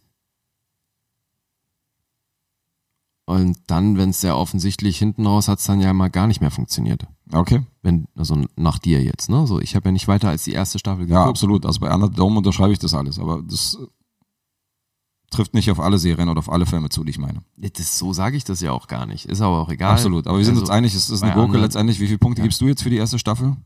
Also mehr als vier fällt mir echt schwer. Also wir sind zwischen vier und viereinhalb. Das heißt, wenn ihr mit dem Gedanken spielt, äh, die Realverfilmung von dem Simpsons-Film euch nochmal anzugucken, irgendwie in Serienform und euch Under the Dome anzutun. Also David macht sowieso, weil der zieht alle Stephen King-Sachen durch. Wie findet er die denn? Weil so als krasser Stephen King-Fan kann man dem ja vielleicht ein bisschen mehr abgewinnen, weiß ich nicht. Vielleicht, ja. Aber ich meine, du hast ja auch teilweise so diese 80er Jahre, Rhea M und so diese Trash-Filme von Stephen King und selbst den kannst du ja was abgewinnen, weil die ja noch so ein bisschen diesen, diesen 80er-Flair und diesen Trash-Faktor haben, so. Aber wenn eine Serie einfach nur schlecht ist, so, weißt du, und irgendwie, und einfach mal überhaupt nicht up to date, das ist so ein bisschen so, keine Ahnung, es gab doch immer diese Sat1-Serien, so irgendwie dieses Eureka und diese ganzen Vorabendserien, wo du denkst so, hier so, auch hier äh, Xenia und so, weißt du, Ja, das ist so ein Sina. bisschen so, da steckt ja auch nicht viel Budget drin. Und das erinnert so ein bisschen und Underdome erinnert so ein bisschen an diese Serien, die man sich vielleicht so, Das war übrigens RTL. Entschuldigung, ich wollte jetzt nicht, hier- ich wollte jetzt Nein, nicht hier ich irgendeinen sag ja falschen nicht. Sender hier in, äh, Ich sag ja nur, die hatten doch so einen so einen Samstag, äh, Helden am Samstag oder sowas. da haben so eine Shit. Serien gebracht, ja. Ja, Wo mit ich dann immer nur Herkules gesagt und, habe, oh, und Sina und dem ganzen Shit. ja, das habe ich alles nicht verfolgt. Das Ja, war ich irgendwie auch alles nicht, komisch aus. aber ich meine Lucy Lawless und so. ja, Die war damals, da, damals war die ja hoch gehandelt. Das ist richtig. Nee, aber mehr als vier Punkte fällt mir schwer für Under the Dome. Das Also dann sind wir definitiv. zwischen vier und viereinhalb Punkten und können die Serie somit offiziell nicht empfehlen. Genau. Weißt du, was abgefahren ist? Rotten Tomatoes. Ist bei 90 Prozent. 90 nicht, nee, aber in meinen Augen trotzdem viel zu viel. 69. Oh, okay. Das, ist nicht wäre ohne. ja ein guter Durchschnitt, aber der, ich meine, der IMDb-Score ist auch bei 6,6. Äh, Der ist 6,6, ja. Der ist jetzt auch nicht schlecht. Also 6,6 ist ja durchaus ein. Äh, Ja, das kommt halt auch in Richtung von den 69 Prozent, also irgendwas. Äh, ja, ich wundere mich halt auch, dass die, ähm, dass wie gesagt bei Amazon die Tendenz der zweiten Staffel ja auch ein positiver ist als bei der ersten Staffel, wo ich dachte, okay, da sind schon einige Schwächen definitiv. Äh, ja, die war nicht mehr, die war nicht mehr ganz so gelungen wie die erste, fand ich. Also, obwohl die erste jetzt auch nicht gelungen ist, aber nee. die war noch einigermaßen unterhaltsam und die zweite ging schon so ein bisschen bergab, aber konnte man noch sehen.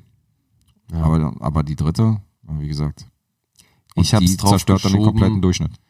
Also ich habe es bei mir tatsächlich drauf geschoben, dass es einfach für den Mainstream produziert wurde und Ja. mir das eben an, an vielen Stellen zu langatmig war und sich eben die Handlung nicht vom Fleck bewegt hat. So.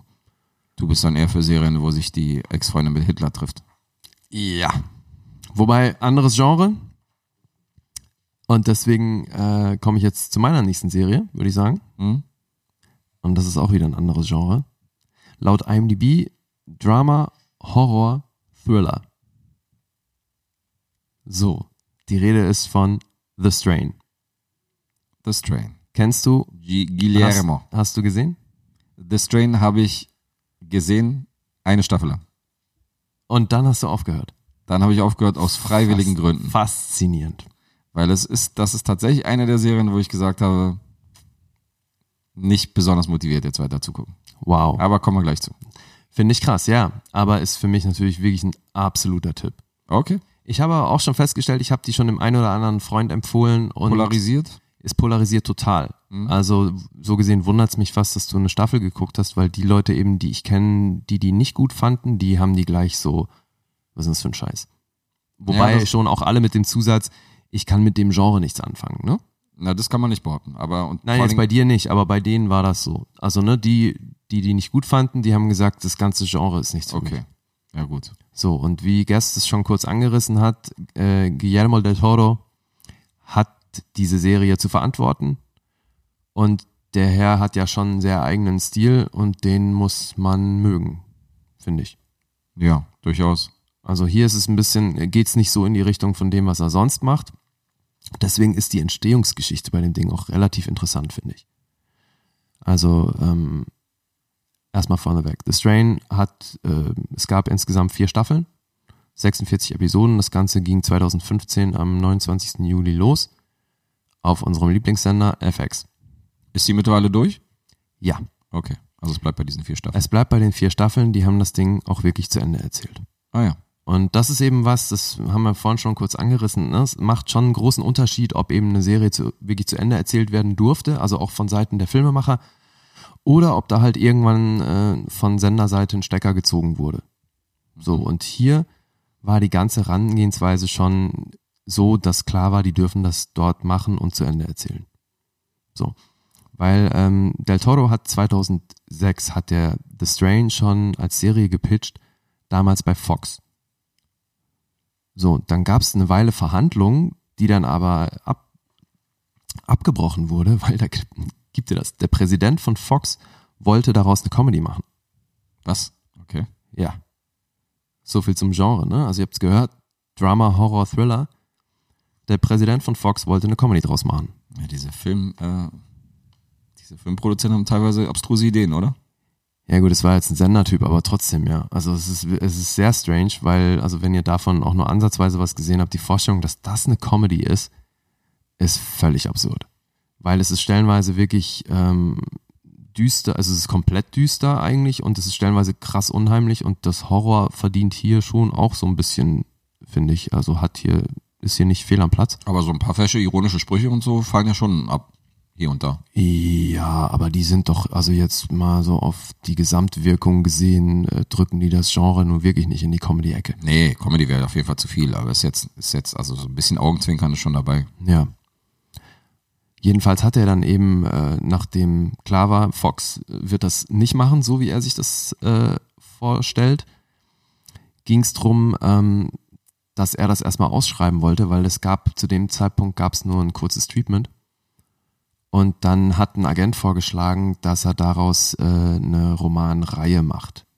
Mhm. Daraufhin ist Del Toro zu Chuck Hogan hingegangen, mit dem er das Ding schlussendlich gemacht hat, wollte mit ihm eben zusammenarbeiten, um diese Romanreihe zu schreiben, weil er halt überhaupt keine Erfahrung mit forensischen Romanen hatte und er wollte aber unbedingt, dass, dass die Vorlage für diese Serie, die eben diese Buchreihe werden sollte, Mhm. dass die schon diesen, diesen CSI-mäßigen Realismus drin hat, dass man den einfach spürt, weil er das so ein bisschen abheben wollte. Ne? Also er hat es auch so mit Stokers Dracula verglichen und so. Es geht halt so ein bisschen darum, dass, dass diese Sachen, die da irgendwie blutig sind und so, dass das halt möglichst realistisch dargestellt wird, um eben so ein bisschen diesen, diesen Alltagsrealismus oder was du eben so bei CSI erlebst, dass das so immer mitschwingt, weil es ja genremäßig schon eben komplett Science Fiction, fast schon Fantasy ist, ne? Weil es geht unterm Strich um Vampire. Das kann man so sagen. So, dazu mehr gleich. Also, wie gesagt, jetzt zur Entstehungsgeschichte, dann hat er sich also mit äh, Hogan zusammengetan und die haben diese Buchreihe geschrieben. Das ist ja gar nicht sein Genre, oder? Weil er hat doch damals die, ähm, Was meinst du? er hat doch damals die, äh, das Buch geschrieben, auf dessen äh, der Film The Town zum Beispiel beruht, mit Ben Affleck damals, den er inszeniert hat. Chuck Das- Hogan meinst du? Der ist von Chuck Hogan. Genau, ja. Das ist auch der Grund, warum der ähm, Del Toro auf ihn zugegangen ist. Ach so, okay. Ja. Weil Vampir-Genre und so ist ja dann schon eine andere Nummer. Nee, Ne, eben, aber der hatte dieses Prince of Thieves geschrieben. Genau. Und daraus wurde dann eine Town gemacht, ja. Aber eben in der Kombi haben die dann tatsächlich auch komplett auf Handschlagbasis, ne? Also gab es keinen Vertrag oder irgend sowas. Okay. Die mochten sich, haben sich zusammen hingesetzt und haben eben äh, angefangen, diese Romanreihe zu schreiben, zu schreiben. Haben 2009 dann auch tatsächlich The Strain als erstes Buch für eine Trilogie rausgebracht. Dann kamen sofort die Angebote der Sender, die Adaptionsrechte zu kaufen. Und das ist ziemlich geil, weil Del Toro und Hogan haben sich, waren sich einig, dass die, die haben überall Nein gesagt, weil die gesagt haben, wir wollen nicht, dass jetzt eine Verfilmung zum jetzigen Zeitpunkt unseren Schreibstil beeinflusst. Wir wollten das Ding also zuerst zu Ende schreiben, haben das auch so gemacht, haben dann eben 2010 The Fall rausgebracht und ähm, 2011 The Night Eternal. So, und diese Romantrilogie diente als Vorlage für die komplette Serie The Strain. Okay. Und die wollten sie eben auch so von Anfang bis Ende zu- ähm, erzählen können. Und nachdem eben schon nach der ersten Ausgabe des Buchs äh, die Anfrage sehr groß war von den Sendern, konnten sie sich dann also hinten raus halt aussuchen. So, und sind dann eben bei FX gelandet, weil die eben versprochen haben, dass sie es äh, so umsetzen, wie so sie sich umsetzen können und auch eben zu Ende erzählen können, wie sie, wie sie das wollen vorstellen. Okay. zum damaligen Zeitpunkt hat sich auch der Chef von FX so echt weit aus dem Fenster gelehnt und hat gesagt, du, das, ma- das wird so viele Episoden, wie es werden, weil wir erzählen das zu Ende. Das war schon ziemlich nice, vor allem, weil ich persönlich das halt echt mochte. Also vor allem auch, dass es filmisch einen Verlauf nimmt. Also es hat nicht, es behält nicht den Stil, den es am Anfang hat. Weil am Anfang hast du ja wirklich, also vielleicht erzähle ich kurz was zur Handlung, ne? weil sonst blickt man gar nicht mehr durch. Mach das. Ähm, es geht um, es spielt in New York, es landet ein Flugzeug, mh, wo plötzlich auf dem Runway alle Passagiere tot sind. Und äh, klar, dann kommt die Polizei und äh, FBI und wer nicht alles und eben auch CDC, also das, das, äh, Gott, wie heißen die auf Deutsch? Die, die sich mit Seuchen beschäftigen halt, ne? Also wenn irgendwelche Viren ins Land gebracht werden, so, kommt quasi das Gesundheitsamt oder eben die entsprechende Stelle jetzt in den USA, das CDC, kommt dahin und ähm, riegelt erstmal alles ab und wird erstmal festgestellt, ob es eine Quarantäne geben muss und so weiter und ob das, äh, da, um eine Verbreitung von einem Virus zu verhindern. So, und ähm, das Ganze ist natürlich sehr dubios, weil wie gesagt, an Bord plötzlich alle tot und es ist aber erstmal finden die nichts und so und ähm, dann ist klar, dass alle, die da irgendwie mit in Kontakt gekommen sind, früher oder später auch krank werden. Und äh, es sind viele, wie ich finde, ziemlich ekelhafte Dinger im Einsatz, die dann so langsam, aber sicher Aufschluss darüber geben, wer infiziert ist und wer nicht. Mhm. Ne, das sind so kleine Würmer, die sich unter die Haut bohren und alles in so einer milchigen Flüssigkeit und das ist alles ganz schön widerlich.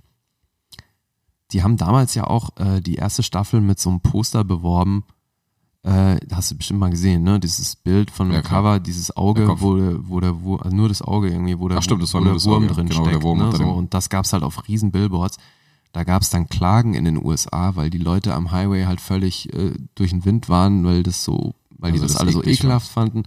Dann mussten die knallhart neue, neue Schilder drucken und so. Also die Werbenummer, die ging da so ein bisschen nach hinten los, Lächerlich. aber äh, wirklich lächerlich. Die soll dir mal zwei Stunden gegenüber sitzen, ja? Oh ja, siehst du, kannst du auch It's not gleich your klagen. fault. Oh, danke. It's not your fault. Ist kein Problem. So.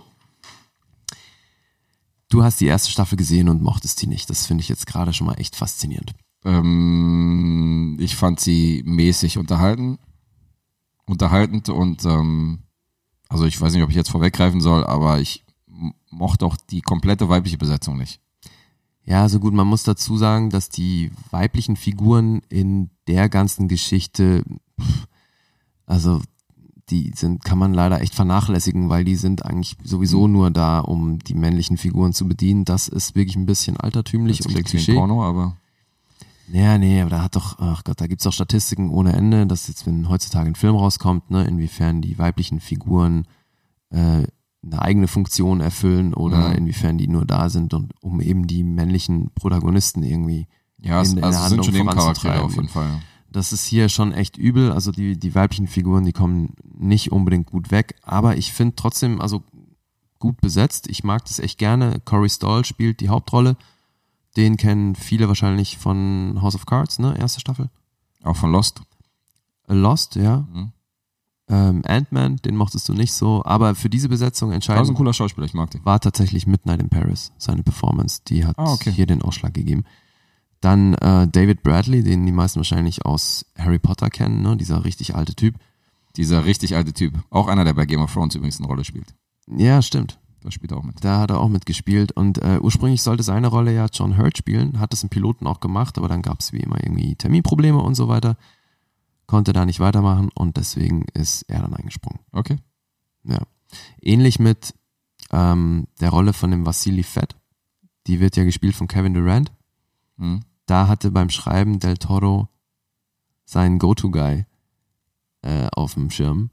Ron Perlman sollte das ursprünglich werden. Ah ja. Ja, und dann, wie es aber so ist, ist es Kevin Durant geworden. Okay. So, und der tatsächlich ist ähm, Ron Perlman aber der Erzähler der Audiobücher von den Strain-Büchern. Ach krass, also wurde er trotzdem ein bisschen involviert. Genau, insofern durfte er da trotzdem mitmachen. Ja, Er hat auch eine coole Stimme, Ron Perlman. Also der ja eignet ich sich für finde sowas. auch ein geiler Schauspieler. Also klar, eine sehr auffällige, markante Fresse, ne? Mhm. aber ähm, ich mag den total gerne als Schauspieler. Und das Coole ist halt, dass, und ich finde, das merkt man einfach auch, wenn man die Serie guckt, ähm, Guillermo del Toro ist sehr detailverliebt. Mhm. Und hier ist wirklich bei, bei jeder Einstellung und bei jedem Monster, was da so auftaucht, ist einfach alles bis ins Detail schön gemacht. Und halt hat, trägt seine Handschrift, finde ich, und das spürt man. Mhm.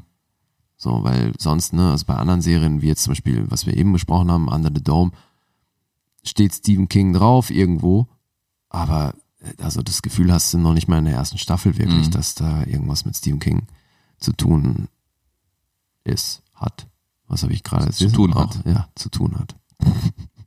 Kein Problem, der Ausländer ist hier, um dich zu korrigieren. Danke, danke, danke. So, und hier haben die eben den Vorteil gehabt, dass sie viel, viel Zeit hatten oder sich viel Zeit lassen konnten. Ne? Und deswegen war das auch schon alles geschrieben, bevor es mit dem Drehen losging. Hatten wir ja vorhin schon mal, das ist nicht üblich. So, und Del Toro hat ja auch Regie geführt, was bei so einer Serie auch nicht wirklich üblich ist. Mhm. Äh, witzig finde ich ja, dass der Soundtrack von dem Ramin Javadi ist, ne? der Typ, der die Game of Thrones äh, Musik auch Ach, komponiert von hat. ihm ist der. Okay. Ja, aber die sind ja nur irgendwie diese zwei Töne. Also ich kann da eh nicht so wirklich.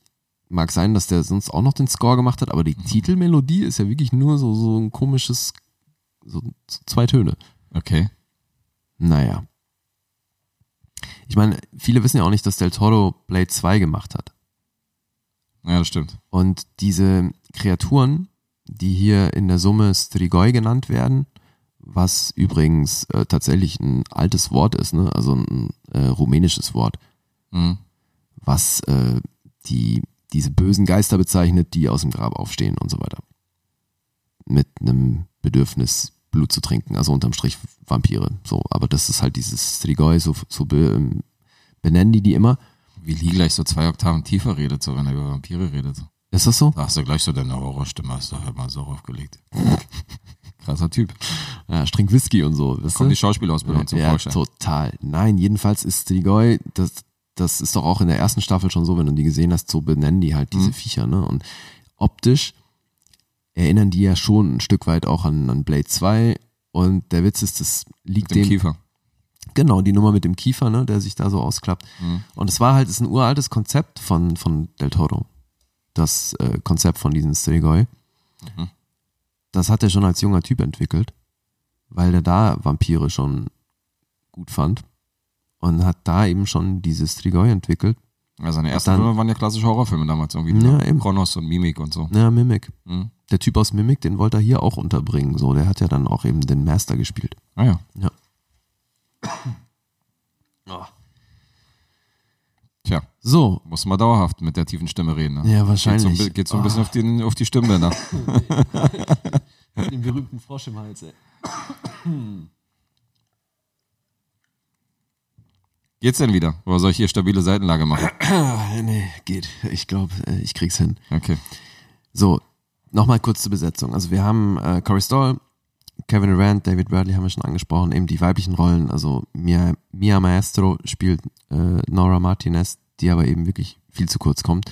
Trotzdem vielleicht ein Upgrade, weil ja vorher irgendwie so Twilight Saga und äh, sowas, ne? Also kommt ja jetzt auch nicht die Riesenerfolge gefeiert davor. Also die fand ich schon nicht so fresh und ziemlich schlecht gespielt, aber am schlimmsten fand ich diese, diese blonde Computermaus, die dann irgendwie dazukommt. Diese Ja. Australierin oder was ist. Die fand ich tatsächlich nicht so schlimm. Echt, aber, ja? Äh, nee, Ach so, also ja, ich hatte das- schauspielerisch eh nicht wirklich was auszusetzen. Zumal, ich meine, der Antagonist gespielt von, wobei eigentlich gibt's zwei, drei, aber einer der Antagonisten, Richard Sammel, der sich dann ab der zweiten Staffel auch selber synchronisiert hat für die deutsche Fassung. Ah, Aber den Herrn Eichhorst, den er da spielt, der böse Deutsche. ja. Auch ein bisschen Klischee, aber voll geil, wie ich finde. Mochtest du den nicht? Doch, den mochte ich. Okay. Der war, der war authentisch. Na, immerhin. Und hier den äh, Miguel Gomez, der auch bei Southpaw mitgespielt hat, dieser ja, Latino, genau. Ja, der war auch okay. den ähm, mag ich auch gerne. Ja, ist ja auch nicht so, dass ich gar nichts mochte an der Serie, aber wie gesagt, bei Del Toro habe ich allgemein so ein ich finde nicht alles gut, was er so rausbringt. Also auch wenn ich wenn ich so bestimmte Filme von ihm feier, hat er schon ein paar Sachen gemacht, so wo ich denke, okay, Ja, es ist eben, also also gerade, gerade Pacific Rim und auch dieses dieses Crimson Peak, wo er so ein bisschen diesen klassischen Horrorfilm probiert hat, also ich habe nicht alles gefeiert, was er gemacht hat. ja, geht mir ähnlich. Also Pacific Rim war für mich einfach so ein bisschen die Mainstream-Variante Ja. von seinem Stoff, aber also ich habe das Gefühl, wenn der machen darf, was er will, wird's schon geil. Und also so, ne, wenn du mal Pans Labyrinth siehst, Das ist ja ja, das ist eine Ähm, ganz andere Referenz. Ja, eben, und, aber der hat es einfach drauf, finde ich, eine eigene Welt zu erschaffen, die in sich halt extrem glaubwürdig ist. Und es ist, mag sein, dass es dann in so eine Art Märchen verrutscht, aber es ist halt was sehr eigenes und das Absolut. finde ich immer ziemlich cool. Und das war bei The Strain für mich auch so. Der erzählt halt trotzdem in einem sehr realistischen Szenario so, so eine Vampir-Übermacht, Mhm. die ich echt glaubwürdig fand. Und äh, also ich war da schon sehr bei den Charakteren, ich habe da echt mitgefiebert. Ich fand das äh, stellenweise eben enorm spannend. Wirklich, ja? Ja. Ich fand's halt alles sehr mäßig spannend so, also irgendwie mich hat's Ja, der nicht Witz so ist gezeigt. eben, also die, die, das Tempo und, und die Art, so die Erzählweise verändert sich ein bisschen über die Staffeln. Das ist ziemlich geil, aber eben auch so gewollt. Mhm. Deswegen hast du ja anfangs noch so ein bisschen dieses, äh, kann man schon CSI-mäßige nennen, ne? wie das Flugzeug untersucht wird und ja, so so ein weiter. bisschen. aber es verändert sich. Die kriegt hinten raus echt einen ganz anderen Drive. Also da werden dann eben, kommen natürlich noch andere Charaktere hinzu und so. Und das ist schon, es verändert sich. Ja, und also ich meine, man kann sagen, dass die Staffeln, also es sind ja, was haben wir gesagt? Äh, vier Staffeln. Mhm. Und es sind ja nur drei Bücher. Deswegen überlappt sich das so ein bisschen. Also das erste Buch ist schon ziemlich genau äh, die erste Staffel. Ja. Aber Staffeln 2, 3 und 4, die sind so ein bisschen aufgeteilt in der Mitte ähm, mit den restlichen Büchern. Ah, Okay.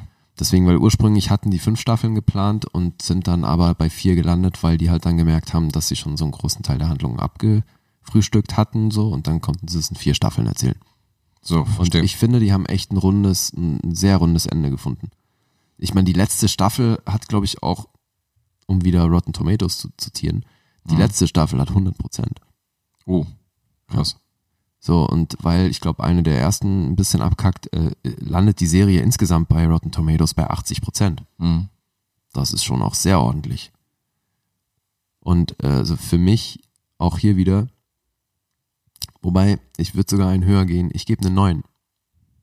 Okay, neun Punkte von dir. Das Krass. ist für mich, die gehört für mich zu den besten Serien, die ich je gesehen habe. Wow, Wirklich. das sind eine Menge Credits auf jeden Fall. Ja, aber ich meine, hatten wir bei Herr und Beatles, waren wir uns da auch einig so? Vielleicht solltest du The Strain mal weiter gucken. Mhm, Bei der Hell on, äh, ja gut, Hell on Wheels hatte ich ja nichts an der ersten Staffel auszusetzen. Hier war es ja so, dass ich nach der ersten Staffel nicht mehr motiviert war, weiterzugucken, weil ich das alles nicht so doll fand, weil mich diese beiden weiblichen Charaktere halt genervt haben, immer wenn die aufgetaucht sind. Okay. Und ich fand es halt wirklich mäßig spannend. Und die Effekte waren schön und es war so ein bisschen Del Toro, aber das hat man alles schon besser gesehen. Also ich war, Du hast die Story schon besser gesehen? ja, Wo denn? Also, zumal ich die Story noch nie irgendwo gesehen habe. Ja, ich Vor allem, rede jetzt nicht das von ist ja der- auch super geil erzählt mit den Flashbacks und so weiter, wie es dann, also, ne, wie das überhaupt alles zustande kam. Ja, er also, versucht ein bisschen so diese klassischen Motive mit reinzubringen, geht ja auch in den Zweiten Weltkrieg und ähm, ist schon interessant, aber, aber wie gesagt, meine Priorität war dann bei anderen Serien, die ich dann noch auschecken wollte, als, äh, als jetzt die Serie weitergucken zu wollen. okay.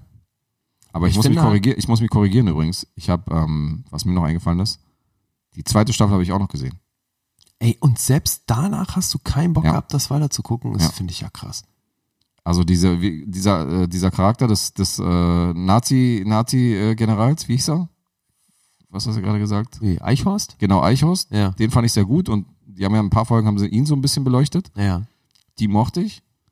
Aber dann kam wieder hier diese Computerbratzen äh, zum Vorschein und dann war ich wieder total genervt. Also irgendwie, also nach der zweiten Staffel habe ich, ich, ich habe noch gesagt, genau, der zweiten Staffel gebe ich noch eine Chance.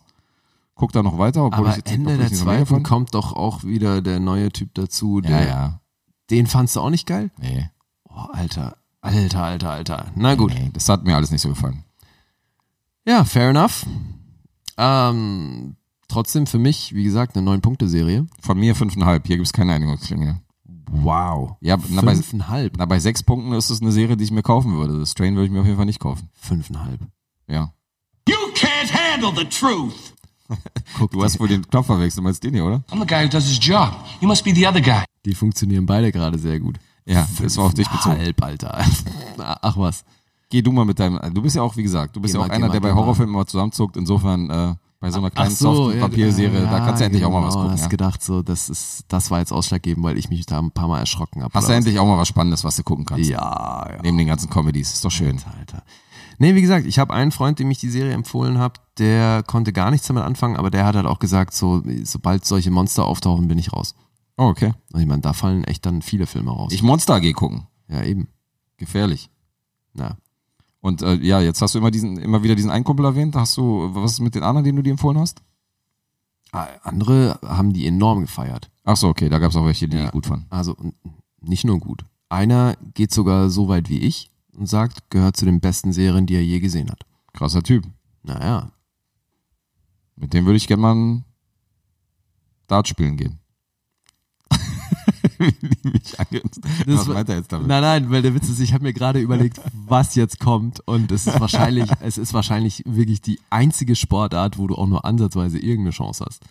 Äh, nee, es ist definitiv irgendwas, wo ich spitze Gegenstände in der Hand habe. Also da geht schon mal los. Das ist, äh, das ist, der, das ist der ausschlaggebende Punkt. Also beim Tischtennis mit einer Tischtenniskelle, die tut halt weniger weh, wenn man Ach die mal an den so. Kopf wirft. Ja, das, wobei, das müsstest du bei ihm erstmal hinkriegen, aber gut. Ist er groß? Äh, nee, aber extrem, Ach so, er ist klein und schwer zu treffen, er meinst Äh, ist du? extrem kampfsportmäßig unterwegs und da wirst du Na, Moment. Schwierigkeiten haben, überhaupt mit so einem spitzen Gegenstand in seine Nähe zu kommen. Aber gut.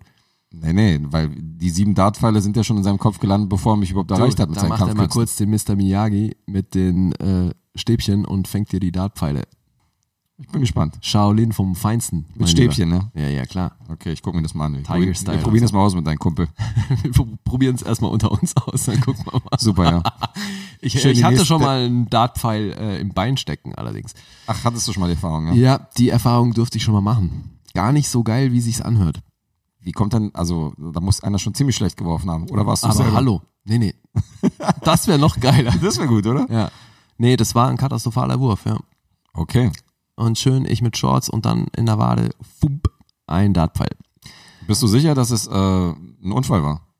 Und nicht jemand, der dich schon mal im Fernsehen gesehen hat? kann ich jetzt leider in der Form nicht mehr ausschließen. I'm the guy who does his job. You must be the other guy. In dem Fall schon, ja. Na gut, ich würde sagen, du sprichst die nächste Serie an. Werde ich machen. Wir machen ja schließlich Serien-Spezial. Genau. Und bei diesem Serienspezial reden wir diesmal natürlich, äh, kommen wir nicht drum rum, über die Streamingdienste zu reden. Und hier reden wir über die erste Kooperation zwischen einem großen Filmstudio, nämlich Sony Pictures, mit Netflix. Die erste große Kooperation war nämlich äh, bezüglich der Serie Bloodline. Bloodline lief von 2015 bis 2017, hat bei IMDb 8,0 und ist eine absolut empfehlenswerte, großartige Serie, an die Leute auch mal gerne vorbeiskippen oder irgendwie äh, die nicht so beachten, weil sie nicht wissen, was es ist. Ist aber mega gut. Ähm, einer meiner Favorite Characters und äh, sehr, sehr ähm, geschätzten Schauspieler ist Ben Mendelssohn, der für die Serie auch schon mal äh, Golden Globe und Emmys kassiert hat. Kyle Chandler spielt mit, wenn ihr den googelt, äh, kennt ihr bestimmt auch die Fresse. Spielt unter anderem auch bei Manchester by the Sea mit, ja, einen deiner Lieblingsfilme, Ja, dann muss es ja super sein. oder? Klar. Und dann waren auch so ein paar andere namhafte Leute, also Hochkaräter wie Sissy Spacek, Sam Shepard war noch dabei in der ersten Staffel, äh, John Leguizamo kennt man. Ja. Und ähm, ja, es ist einfach eine riesengroße Familiensaga. Mhm. Sehr düster gehalten. Da spielen Drogengeschäfte rein, da spielen einfach mal ähm, ein, ähm, ein äh, Geschwisterhaufen von drei Brüdern und einer Schwester mit, die alle so ein bisschen verstrickt sind in Machenschaften, die halt äh, nicht gut für sie sind. Und es ist mega interessant, wenn auch düster und wenn auch äh, sehr deep und teilweise auch sehr, äh, sehr ruhig gehalten, aber ähm, ich wurde über drei Staffeln mega gut unterhalten. Okay. Leider nicht so der mega gute Abschluss, weil äh, der Regisseur ursprünglich sechs Staffeln dafür geplant hat und dann aber äh, so ein bisschen von der Produktionsfirma von Netflix eingestampft worden ist, dass die dritte Staffel definitiv die letzte ist und dass, dass sie halt nicht verlängert wird auf die vierte Okay. und da so ein paar Handlungsstränge dann im Nichts verlaufen. Aber diese drei Staffeln fand ich großartig und ähm, sehr zu empfehlen. Linda Cardellini spielt auch äh, übrigens die einzige. Also, ich habe Die mir einzige Tochter. damals, als das rauskam, den Piloten angeguckt. Und dann warst du raus. Ja. But why? Weil es mich unfassbar gelangweilt hat. Nee, tut mir leid. Also da bin Wie, ich. nee. Es hat mich gelangweilt, aber vom Allerfeinsten. But why? Weil es langweilig war. Für meinen Geschmack. Du hast auf Messerschießereien gewartet? Ach, auf Messer, Schießereien, was auch immer das ist. Hast du noch Aber- nie gehört? Messerschießereien? Nee. Okay. Aber ähm, nee, also was ist beim besten Willen nicht so, als könnte ich, selbst wenn es nur Dialoge gibt und also ich brauche keine Action beim besten Willen nicht, aber es hat mich gelangweilt. Das kann ich absolut nicht nachvollziehen. Und schon gar nicht nach einem Piloten. Ähm, naja, wenn der Pilot dich halt schon so langweilt, dass du keinen Bock mehr hast, weiter zu gucken, dann reicht das ja in der Regel auch. Okay. Also es gibt schon einige Serien, von denen ich mir nur den Piloten angeguckt habe, weil ich da halt einen Eindruck hatte. Und es war aber auch so, dass es mich äh, inhaltlich einfach nicht interessiert hat. Deswegen, ich will der Serie jetzt auch nicht unterstellen, dass da irgendwas schlecht gemacht ist oder so. Aber mich hat es eben überhaupt nicht unterhalten, plus inhaltlich nicht interessiert. Also war ich raus. Okay. Also die Serie ist schon in gewisser Weise schwerfällig und sie ist äh, düster gehalten und ist in vielen Momenten ruhig und braucht halt eine Weile, bis sie, bis sie so ein bisschen aufbaut. Ist, eine, ist, halt so eine, ist halt für mich so eine Charakterstudie der einzelnen Familienmitglieder. Die, und mit denen musst du halt so ein bisschen mitwachsen. Das heißt, du musst Ja, die erste Staffel zumindest gesehen haben, um zu wissen, wie ticken die überhaupt alle. ich könnte dir jetzt ein echt geiles Gegenbeispiel nennen, werde ich aber nicht machen, weil ich da zu einem anderen Zeitpunkt drüber sprechen möchte. Aber ich gucke gerade eine, eine Familienserie, die das, äh, die beweist, dass man dafür keine Staffel braucht. Ähm, aber Nichts ja. gegen Downtown Abbey. ich gucke nicht Downton Abbey, aber Das war auch mehr ein Scherz. Ja. nee, deswegen, also ich bin da allein schon kein Fan von, dass man sagen muss, ja, man muss da erstmal die erste Staffel gesehen haben, um überhaupt zu wissen, wie die so drauf sind. Also bei mir war das auf keinen Fall so, dass ich nach dem Piloten oder nach der ersten Folge gesagt habe, boah, nee, interessiert mich nicht weiter, sondern ich fand es faszinierend. Ja, ich fand nee, Ben offensichtlich Mendelssohn nicht, gut, sonst ich hättest fand du- die, wie gesagt, ich fand die ganze Familienkonstellation fand ich gut und ich wollte unbedingt wissen, wie es weitergeht. Und das hat sich durch alle drei Staffeln haben definitiv ihren Standard hochgehalten und die Fahne hochgehalten und äh, Ja, das kannst du ja so sehen. Ich, Die ist nicht mir am ging es halt Abklatsch. nicht so. Ich hatte mag überhaupt ja keinen sein. Bock, die weiter zu gucken nach dem, nach dem äh, Piloten so. Und da helfen mir auch große Namen nicht wirklich. ist ja kein Problem. Du kannst ja weiterhin deine komische Vampirserie ab äh, sechs Jahren gucken. Ab ja ein sechs freies Land. Gute Frage eigentlich. Was, äh, ab, wa- was hat ein Bloodline für eine Freigabe? Äh, das weiß ich nicht. Also ich schreibe ja schon einige Informationen raus, aber jetzt hier nach der Freigabe, Digga, The Strain ist ab 16. das Train ist ab 16, okay. Ja. So viel zu. Also allein schon da Horror ab 16 äh, ist schon bei mir ist so Twilight Liga. Mhm. Horror muss schon Rated R haben und Willst du mir jetzt erzählen, dass Gomorra FSK 18 ist, oder? Horror ist kein Horror. nee, Wir reden hier vom aber- Horrorgenre. Ja, aber eine Mafia-Serie, die FSK 14 oder was ist. Also Ja. Gomorra hat Na bestimmt gut, keine was, 18. was so das Gewaltlevel angeht und so weiter, sind ja mittlerweile äh, ist ja der Standard mittlerweile ein bisschen anders geworden als Ja, das leider ja. Ja. Das sowieso. leider sagt da der Moralapostel. Ja, also wenn, ja, gut. Das ist wahrscheinlich eine separate Diskussion, aber ich finde es mitunter schon krass. Können wir noch mal ein anderes Special machen? Ja. Äh, Entschuldigung, Spezial. Ein Spezial. Ein FSK-Spezial. Also Lee würde sie nicht empfehlen, ich würde sie empfehlen. Nein, das, ja, okay. Bloodline. Ich, das Ding ist, das wollte ich noch dazu sagen, ich würde mir nicht erlauben, jetzt nur nach dem Piloten daraus, äh, darüber ein Urteil zu fällen und zu sagen, guckt euch auf keinen Fall die Serie an, weil nach einem Piloten kann man sich nicht wirklich so eine Meinung gebildet haben, dass man über die Serie sprechen kann. Ich sag nur, für mich war es nichts nach dem Piloten, weil Okay. ich mich da einfach extrem gelangweilt habe. Ähm, wir hatten aber auch schon die Diskussion, dass du gesagt hast, dass du zum Beispiel auch nicht Filme magst, die eine äh, abschreckende Länge haben. Also die so ein bisschen, die so ein bisschen Überlänge haben. Und eine Serie ist ja für mich ein langer Film. So kann man ja das Ganze betrachten. Und das ist zum Beispiel ein Film, ein langer Film, der sich ziemlich Zeit lässt für die Charaktere und der sich ziemlich Zeit lässt für die Entwicklung. Ja, Und wenn du, wenn du da kein Fan bist von diesem, von diesem, man muss schon eine Weile dranbleiben, um irgendwie reinzukommen, dann ist klar, dass du da aussteigst. Also das Nee, also Mich bei, schreckt das guck zum mal, Beispiel nicht ab. Zum Beispiel bei, bei Legion würde das auch nicht funktionieren, ohne dran zu bleiben. Weil du ja, Legion baut aber nicht seine Story unbedingt langsam auf. doch Na, bei Legion wirst du schon ziemlich Ach so, in eine in- krasse Optik reingeworfen und so, wo in du der denkst, Alter. Optik, ja, aber der, also das ist der ja- Fortschritt der Handlung ist trotzdem verflucht langsam. Naja, das sind aber tausend Sachen drin, die dich trotzdem bei Stange halten. I- i- Ja, aber es ging doch gerade um den Fortlauf der Handlung. Ja, auch. Worum noch? Ja, ich sag ja, bei Legion hast du noch zehn andere Punkte, die dich trotzdem irgendwie von vornherein äh, weitergucken lassen, neben der Handlung. Deswegen ist es nicht wirklich ein Vergleich. Es ist ja nicht diese klassische Charakterstudie, wie ja zum Beispiel bei, bei Bloodline, wo du- wo es ja nur um Okay. wahre Menschen gibt. Da gibt es keine Spielereien, da gibt es keine, Ach so, keine, okay. du hast keine, Oh, ja, keine ja, Effekte. gut. das meine ich. Gut. Ich, mir ging es jetzt auch nur darum, dass es nicht für mich jetzt nicht prinzipiell ein Ausschlusskriterium ist, wenn man sagt, die Handlung schreitet nur sehr langsam vorwärts. Okay. Weißt du, weil das ist nicht so, als wäre ich dafür nicht empfänglich. Nee, aber es Ich geht will nicht nur um auf die dem Handlung, Weg es geht dahin doch um das unterhalten Tempo der, werden. Ja. ja, genau, es Ja, geht ja, um und- Tempo und der das- Unterhaltung das- der Erzählung. Und Das, nee, aber auch, ich kann ja auch mit einem, guck mal, ich hätte mir Filme wie, keine Ahnung, es gibt tausend Filme, Nebraska oder sonst was, was die halt echt langsam erzählt werden. Mhm. Die, die würde ich mir sonst auch nicht angucken, wenn ich prinzipiell jetzt auch noch mit langsamer Erzähltempo ein Problem hätte. Oder Franz was- Nebraska gut? Ja. Oder, weiß- keine Ahnung, nimm Three Billboards oder sowas. Das Ja, ist jetzt wenn auch jetzt- kein schnell erzählter Film. Ja gut, die Frage ist jetzt, wenn Nebraska und Three Billboards halt über drei Staffeln gehen würde, A12 Folgen, ob du es dann immer noch gut finden würdest. Das ist halt die große Frage. Ja. Weil 90 Wobei- Hm. Minuten oder 100 Minuten äh, hältst du dann natürlich durch. Ja, wobei, also du sagst ja, du guckst nie mehr als eine Folge am Stück dann und dann immer auch irgendwie pro Woche und höchstens, ne? Und dann äh, nächste Staffel erst nächstes Jahr und so. Genau. Mit dem Sehverhalten ist es ja trotzdem, wie wenn du dir immer einen, einen recht kompakten Film anguckst. Ist richtig. So. Ne? Weil dann ist es ja nicht wie ein langer Film, sondern dann guckst du eben oder diesen langen Film halt auch immer sehr klar portioniert über Zeitraum X. Ja, das ist schon richtig, genau. Und das ist schon was anderes, weil ich finde, wenn du eben so eine Serie dann unter Umständen auch mal zwei, drei Folgen am Stück gucken möchtest, aus welchem Grund auch immer, Mhm. dann wird das Erzähltempo, spielt dann wahrscheinlich schon eher eine Rolle. Spielt durchaus mit rein. Ja. Da kannst du recht haben. Aber wie gesagt, ich habe ja nur den Piloten gesehen und war eben schon da nicht wirklich beeindruckt. Ähm, aber äh, spricht ja dafür, wenn du drei Staffeln gesehen hast. Wie viele Folgen waren das insgesamt? Das waren, ähm, ich glaube, pro Staffel waren es immer 10 Folgen. Okay. Ja, stimmt, das ist so Netflix-typisch, ne? Zehn Genau, Folgen. immer ja. 10 Folgen dann. Also nach 30 Folgen war die, war die dann fertig. Okay. Und ähm, wer sich da nicht scheut, auch mal so eine Charakterstudie von einer äh, Familie, die ziemlich Dreck am Stecken hat, zu verfolgen. Ich fand sie auch recht spannend später und ähm, schauspielerisch gut. Also ich wollte immer wissen, wie es weitergeht bei jeder Folge. Okay.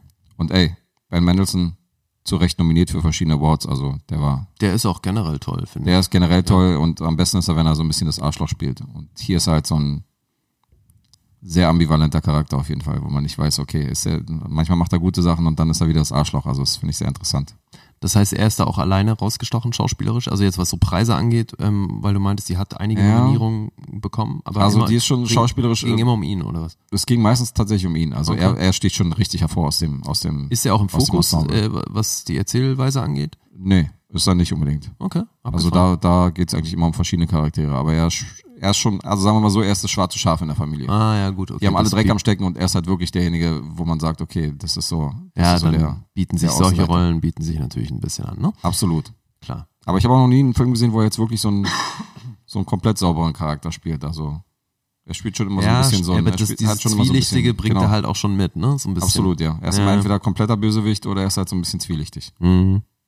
Ich mag ihn sehr gerne, allein schon deswegen bin ich natürlich Fan. Bloodline von mir 8 Punkte, damit gehe ich konform mit IMDb, die sind, au- die sind auch genau bei 8,0, Okay. also da bin ich 1 zu 1 bei denen. Sehr schön. Und ähm, gebe zurück an meinen Kumpeli, kannst jetzt wieder zwei Oktaven tiefer reden, Ich komme jetzt bei deinem Spezial. nee, ich habe jetzt eine Serie, ähm, das ist tatsächlich eigentlich auch wieder so ein bisschen Genre-Mix, würde ich sagen. Und zwar ist es eine Serie von YouTube, YouTube Premium genau genommen. Also eine YouTube-Serie. Geht zum Martial Arts. Äh, nee. Aber genremäßig trotzdem Action und Comedy, wobei Comedy, als Comedy würde ich das jetzt auch nicht wirklich bezeichnen, aber die Rede ist von Wayne. Schon mal davon gehört. Wayne interessiert's. Es war klar, dass der kommen musste. It's not your fault. Es bietet sich an. Ist das, eine, ist das ein Spin-off von Wayne's World? Äh, nee. Das erinnert mich eher an so ein Spin-off von Dirty Harry, aber es ist, ähm, es ist eine Serie, die ist dieses Jahr erschienen. Also die äh, hatte am, am 16. Januar diesen Jahres hat, wurde die prämiert. Mhm. Und ähm, die wurde nicht prämiert, die hatte Premiere am 16. Januar. So, das klingt so, als hätte es einen Preis bekommen. Ach so, ja, dachte ich jetzt gerade auch. Ja, nee, eben. Also siehst kommst du, du ja nein. mit den Preisen gleich. Nee, nee, nee. Nein, Preise hat, die hat zwar auch tatsächlich irgendwelche Preise gewonnen, aber die vernachlässigen wir jetzt an dieser Stelle mal. Ähm, das ist von den Autoren von Deadpool. Okay. Und ich will jetzt nicht sagen, geht in eine ähnliche Richtung, aber es ist echt ein derbes Ding. Die Story ist recht simpel. Es geht um einen 16-jährigen Jungen, Mhm. der lebt in einer kleinen Stadt und in ziemlich beschissenen Verhältnissen. Ne, so Vater irgendwie weg und zu Hause alles scheiße und so und ist halt oft in Schlägereien verwickelt und so ein bisschen Bad Boy. Das Ganze in Boston. So, und dann erfährt er, dass sein Vater, der eben äh, weg bzw. tot ist, äh, ihm ein Auto hinterlassen hat. Ein 79er Trans Am. Und der wird gestohlen. Coole Karre auf jeden Fall. Ja, eben, aber der wurde Die eben hätte ich auch gestohlen. der wurde gestohlen, bevor der Vater gestorben ist, so.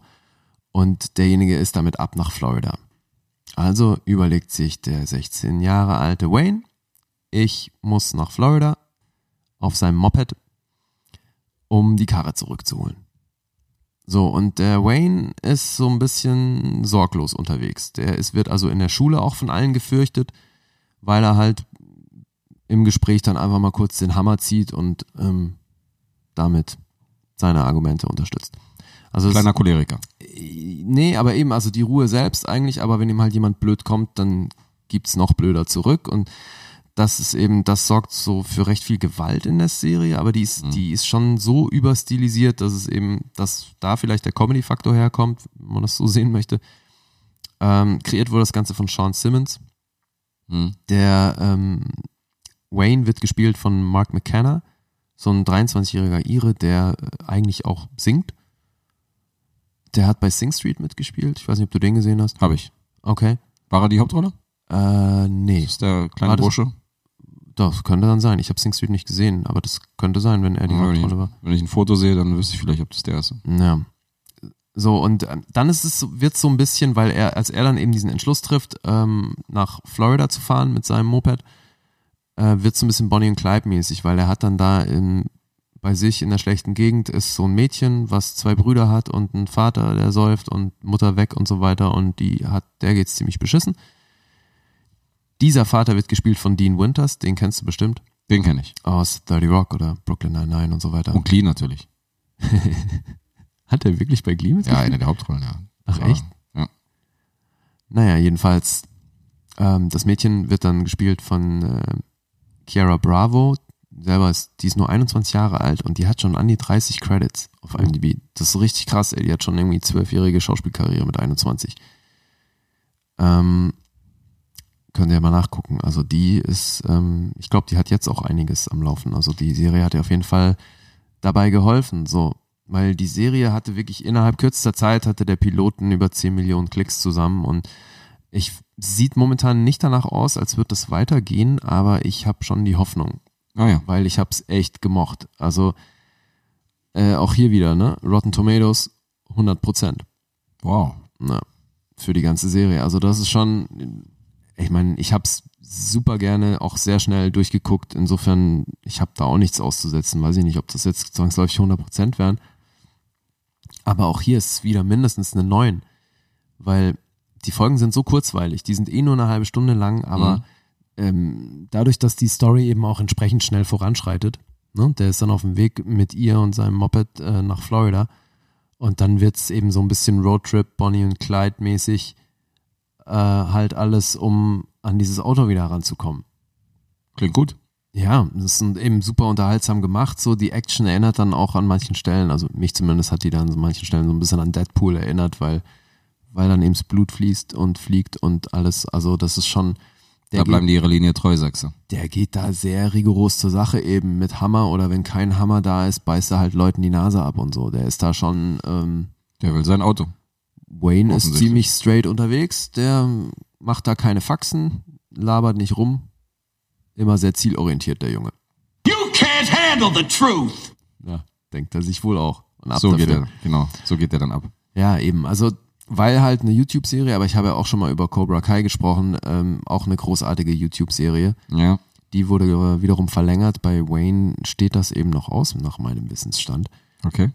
Aber ich habe die Hoffnung, dass das weitergeht, weil es wirklich Potenzial hat. Ey. Das ist, äh, es klingt sehr simpel, aber der Junge spielt es auch wirklich geil. So, Mhm. weil der irgendwie, der hat sowas, einerseits was Zerbrechliches, aber wenn er dann abgeht, willst du nicht in der Nähe sein. Also schon, das ist geil gemacht. Echt. Okay. Und eben, und die Chemie zwischen den beiden, so mit dem Mädchen, das funktioniert auch super. Und dann eben, ja, so ein bisschen Rope-Movie. Äh, klingt noch etwas, was ich mir angucken würde, tatsächlich. Na dann. Ich bin tatsächlich selten unterwegs, dass ich den äh, Browser bei meinem Smart TV irgendwie aufrufe und da über YouTube mir irgendwelche Serien angucke oder den überhaupt im Fernseher, dass ich da irgendwie online unterwegs bin. Ja. Kommt halt sehr selten vor, deswegen habe ich auch noch nicht die Cobra Kai-Serie ausgecheckt. Das ist Okay. ja auch mitunter ein Punkt, äh, die auch auf YouTube läuft. Ja. Deswegen würde ich da wahrscheinlich nicht drauf kommen, aber ich meine, jetzt, wenn ich es auf dem Schirm habe, dann Also, kann man das ich mal machen. verspreche dir, du hast bei beiden Serien nach der ersten Folge schon verstanden, was das wird. Okay.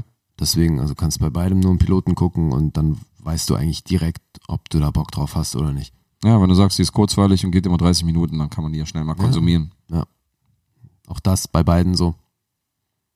Gut zu ja, wissen. eben. Und also viel mehr will ich zu Wayne auch gar nicht sagen. Ich denke mal, viele dürften schon durch die äh, Deadpool-Autoren so ein bisschen interessiert sein. Und die Leute, die ich kenne, denen ich die Serie empfohlen habe, die sie sich angeguckt haben, waren bisher durch die Bank weg alle begeistert. Insofern Krass. weißt du Bescheid. Ja, muss ja nichts heißen, ne? Ich kenne ja eben auch äh, unter Umständen Leute mit einem ähnlichen Geschmack. Das stimmt natürlich auch, ja. Sonst traue ich ja deinen Geschmack nicht so immer weg, aber diesmal bin ich interessiert. Na dann. Zum ersten Mal. your fault. Zum ersten Mal interessiert. Zum Na ersten dann. Mal interessiert. In, Dafür bräuchten wir auch eine Klingel, ey. in der 17. Äh, Episode. Okay, So, hau raus. Hast du noch was? ich habe ähm, ein Double. Ich habe einen Double-Tipp äh, von zwei Serien. Double Tip. Ja, und das zwar. Das heißt doch jetzt Doppel. Mensch, wir müssen doch hier. Äh, Achso, Entschuldigung, ja. Ich habe ein Doppel in diesem Spezial. Dieses Spezialdoppel ähm, hat den. Spezialdoppel, jetzt klingt schon wieder so nach Fußball. Achso, ich dachte jetzt eher an die Oder- Pornobranche. Ein Spezialdoppel Ach das so. klingt so ein bisschen wie so eine. Wir machen jetzt mal ein Spezialdoppel hier. Geh du mal nach links und geh du mal nach oben. Okay. Ich wäre ein guter Pornoregisseur. glaub Äh, ich, ich merk's schon, ja. Ja, ich wäre ich wär talentiert. Ähm, die Serie hat den gleichen Hauptdarsteller.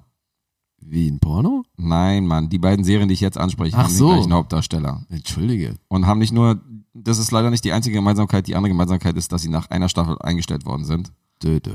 Aber beide so gut sind, dass ich sie unbedingt erwähnen will. Okay.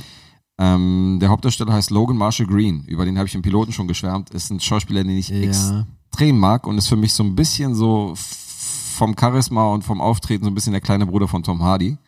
Ja. erinnere mich immer wieder an ihn und ähm, Ich finde ihn mittlerweile ja eine Ecke geiler als Tom Hardy. Aber ich finde ihn mega. Ähm, er, ist, er ist tatsächlich ein mega charismatischer ja, Hammer, äh, Hammer Darsteller. Typ, auf jeden ja. Fall. Ich glaube auch, da- eine der Serien, die du ansprechen wirst, äh, weiß ich. Oder Okay. Glaube ich zu wissen. Mal gucken.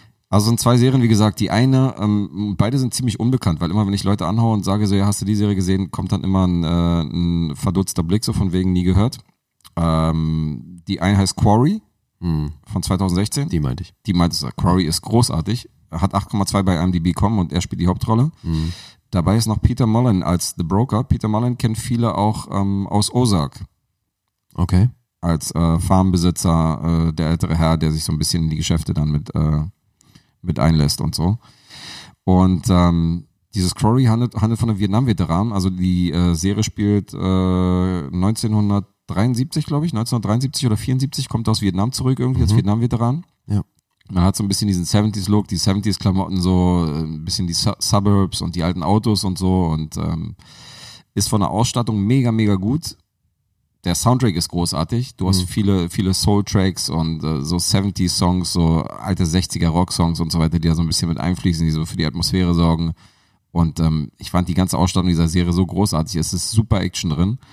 Ähm, ich will da nicht groß auf die Handlung eingehen, aber äh, aufgrund aus Geldproblemen lässt sich Logan Marshall Green in seiner Rolle ähm, da auf Geschäfte ein und äh, nimmt Aufträge von einem gewissen Herrn an. Also das ist ja schon die Grundprämisse der Serie, würde ich sagen. Genau. Ne? Also damit steigen die auch im Piloten direkt ein. Richtig, richtig. Da verrät man nicht zu viel, glaube ich, wenn man das sagt. Nee, eben, aber das ähm, gehört schon mit zur Handlung, das ist schon wichtig. es gibt einige interessante Wendungen, aber ich glaube, also für mich das A und O und ähm, das größte Plus der Serie ist tatsächlich die Ausstattung für mich. Okay. Ich fand diese ganze Szenerie in den 70s und wie es dargestellt worden ist, war für mich immer so, dass ich gesagt habe, Alter, was für ein geiles Ding, ey, was für eine geile Serie. Und ich war selten so traurig, dass eine Serie nicht fortgesetzt ist äh, nach der ersten Staffel, wie hier bei Quarry, als ich gehört habe, sie ist leider eingestellt worden. Fand ich sehr, sehr schade. Das, boah, welcher, Se- war das Sundance TV oder es war irgendein Minisender, ne? Also das, weißt du, wo die ausgestrahlt wurde in den Staaten? Nee, das kann ich dir nicht sagen. Ich weiß, dass die, äh, die Premiere war tatsächlich hier beim, Ber- beim- bei einem Berliner Festival. Da wurde Quarry tatsächlich zum ersten Mal irgendwie äh, der Öffentlichkeit gezeigt. Okay. Also ich glaube, es heißt sogar Berlin Festival. Okay, ja gut, ja, das kann gut sein. Aber, ähm, Aber das auf heißt, welchem du hast dir Sender? die Blu-ray gekauft oder ist die hier Richtig. Auch auf irgendeinem Streamingdienst? Äh, war auf dem Streamingdienst, war bei Sky Online zu sehen, die eine Staffel, aber die sind ja auch äh, relativ schnell manchmal dabei, auch die Serien wieder rauszunehmen, beziehungsweise dann auch nur so über einen gewissen Zeitraum online zu stellen. Ja, oder sie haben halt die Lizenzrechte für ein Jahr gekauft, ne? Oder wie auch immer. Genau. Aber ich bin dann einer, wenn mich der Trailer zeigt oder wenn mich die Serie interessiert, hole ich mir meistens die Blu-ray, weil ähm, ich finde halt im Gegensatz zum Streaming ist der Sound auch viel besser, wenn du den von Blu-ray hast. Da hast du halt diesen, da hast du diese 5,1 und diesen 7.1 Sound. Also bei den Streaming-Diensten hast du diesen, diesen Surround-Sound nicht so 100% umgesetzt wie bei einer Blu-ray. finde ich. also das ich ist höre da ja einen auch Unterschied. Das, was HD, also das, was die als HD verkaufen, ist, halt ja alles auch schon komprimiert, mit ja. dem Blitz, ja. Aber Definitiv, da geht schon los. Da siehst du schon an dunklen Stellen irgendwie diese Flächen, so weißt du, was du Ja, bei einer ja, Blu-ray klar. niemals irgendwie ausmachen würdest. Ja, eben, Und deswegen kaufe ich mir sowas auch mal gerne und gucke mir das dann an. ja. Im Gegensatz zu der zweiten Serie von ihm, die ich hier nochmal erwähnen will, ähm, die ist auf jeden Fall auch sehr, sehr gut. Die heißt Damnation. Auch davon gab es eine Staffel, äh, 2017 bis 2018. Auch hier in der Hauptrolle Logan Marshall Green. Und wenn man sich so die Schlagworte anguckt der Serie, dann fallen da so Sachen wie God, Country, Blood, Money. Und da, da ist mein Interesse eigentlich schon geweckt, wenn ich diese vier Sachen höre. Also das ist genau meins. Die spielt so ein bisschen 1930 in den Heartlands, also so in, äh, in Zentralamerika und ist halb Western, aber auch viel Wirtschaftskrise und so ein bisschen Konflikte zwischen, zwischen den Banken in, äh, in den Westernstädten und den Farmern. Aber auch alles ein bisschen, ähm, alles ein bisschen mit bösen Buben, Schießereien, mit äh, Cowboys so in ihren Endzügen verbunden und auch sehr, sehr großartig. Also diese, diese Staffel von Damnation fand ich auch sehr, sehr gut. Okay. Kann die nur empfehlen. Und fand ich auch sehr schade, dass die nicht verlängert worden ist, weil die ist auch nach einer Staffel eingestellt worden. Ja, siehst du, würde man jetzt in Deutschland knallhart sagen, Mr. Logan Marshall Green ist Quotengift. Kann man sagen, ja. Nachdem zwei, ab, ab, zwei abgesetzte Serien meinst du, so äh, Der kriegt würde jetzt nicht mal eine sofort, Chance. der hätte schon eine gereicht. Wäre auf einer Liste gelandet und dann wär's das. Kann ich leider nicht unterschreiben. Also beide Serien, also Quarry kriegt von mir neun Punkte. Die fand ich äh, ganz großes Kino und äh, Damnation kriegt von mir acht Punkte. Und dass der Kerls mit zwei Staffeln äh, von zwei Serien, die eingestellt worden sind, ähm, einfach mal insgesamt auf 17 Punkte kommt, ist schon eine Hausnummer. Tja. Ja, aber es ist wahrscheinlich einfach auch keine Massenware, ne? Nee, Massenware ist Also- nicht. Man muss ein bisschen dieses Faible haben für diese dreckigen kleinen Filme, für, für Western, für 70s, für, für so das Szenario und so. Also es ist jetzt nichts, was man sich mit seiner Freundin anguckt, wo dann die äh, Freundin sagt, oh ja, finde ich voll gut. Es sei denn, sie steht auf Logo Marshall Green, dann wird sich die Serie natürlich... Ja, dann und wird das sie, ist, glaube wird ich, sie bei die natürlich Frauen mögen. relativ schnell gemacht. Ja, ist richtig. Ist ja schon auf jeden Fall zweifelsohne ein attraktiver Typ. Ist ein gut aussehender Bursche, das würde ich sogar hier auch unterschreiben. So, Das das ist kein Hitler. da, Mit dem darf die Ex-Freundin ruhig abziehen. äh, da kannst du noch auf die Schulter klopfen und sagen, jawohl, ich Guter hab's Fang. geschafft. Ja, Mann. Gut, aber das war's für dich zu den beiden Serien? Das oder? war's zu Logo Marshall Green, also sehr empfehlenswert, müsst ihr gucken. Okay. Ich komme jetzt mit einer Serie, von der ich fast wetten würde, dass du sie auch gesehen hast. Wahrscheinlich sogar komplett. Okay, Zumindest auf dem aktuellen Stand bist. wir werden sehen. Fargo. Natürlich. Siehst du? Aktueller Stand. Na also, siehst du, dann dachte ich, können wir jetzt, nehmen wir was, äh, wo wir beide was dazu sagen können. Mega. Vierte Staffel wurde bestätigt. Ja, ja, mehr Kommt. als, mehr als bestätigt. Die kommt 2020, da ist äh, Chris Rock dabei, da wird Jason Schwartzman dabei sein, was ich enorm geil finde. Cool. Äh, weil irgendwie den gucke ich mir generell gerne an. Äh, ben Wisher wird dabei sein und noch viele andere. Ich, mittlerweile gibt's ja auch ein Statement zur Handlung der vierten Staffel. Ah ja. Wird 1950 in Kansas City spielen. Und ähm, passend zu dem, was du vorhin erzählt hast, geht's hier um Mafia-Strukturen. Ähm, in Kansas City gibt's zwei große Gangs. Einmal die Italian American und eben in Form von Mafiosi und dann die African American. Die haben so, einen, äh, so ein Abkommen getroffen, also so eine Art Friedensabkommen, was dadurch, äh, ne, also die schieben sich so gegenseitig das Business zu und ähm, gewährleisten das dadurch, dass der älteste Sohn jeweils von der, bei der anderen Familie aufwächst. Okay. So ein bisschen wie damals mit den Römern. Aber ähm, ja, jedenfalls daraus entstehen dann die Konflikte, weil dann einer der Bosse wohl stirbt und so und dann geht's rund. Und das wird die Handlung von der vierten Staffel sein. Sehr nice. I Also für don't die, think we're in Kansas anymore. ja, zumal sie es eh nicht in Kansas gedreht haben, das ist der Witz. Kansas City sah nicht genug nach Kansas City in den 50ern aus, deswegen haben sie es in Chicago gedreht. Ach, deswegen haben sie in Chicago gedreht, okay. Kann man ja mal machen. Oder Ah, beziehungsweise Berlin werden will sie in Chicago drehen. Die sind, glaube ich, dabei oder haben noch nicht angefangen. Jedenfalls, äh, Chris Rock hat Bock. Seine Familie, Schöner Reim.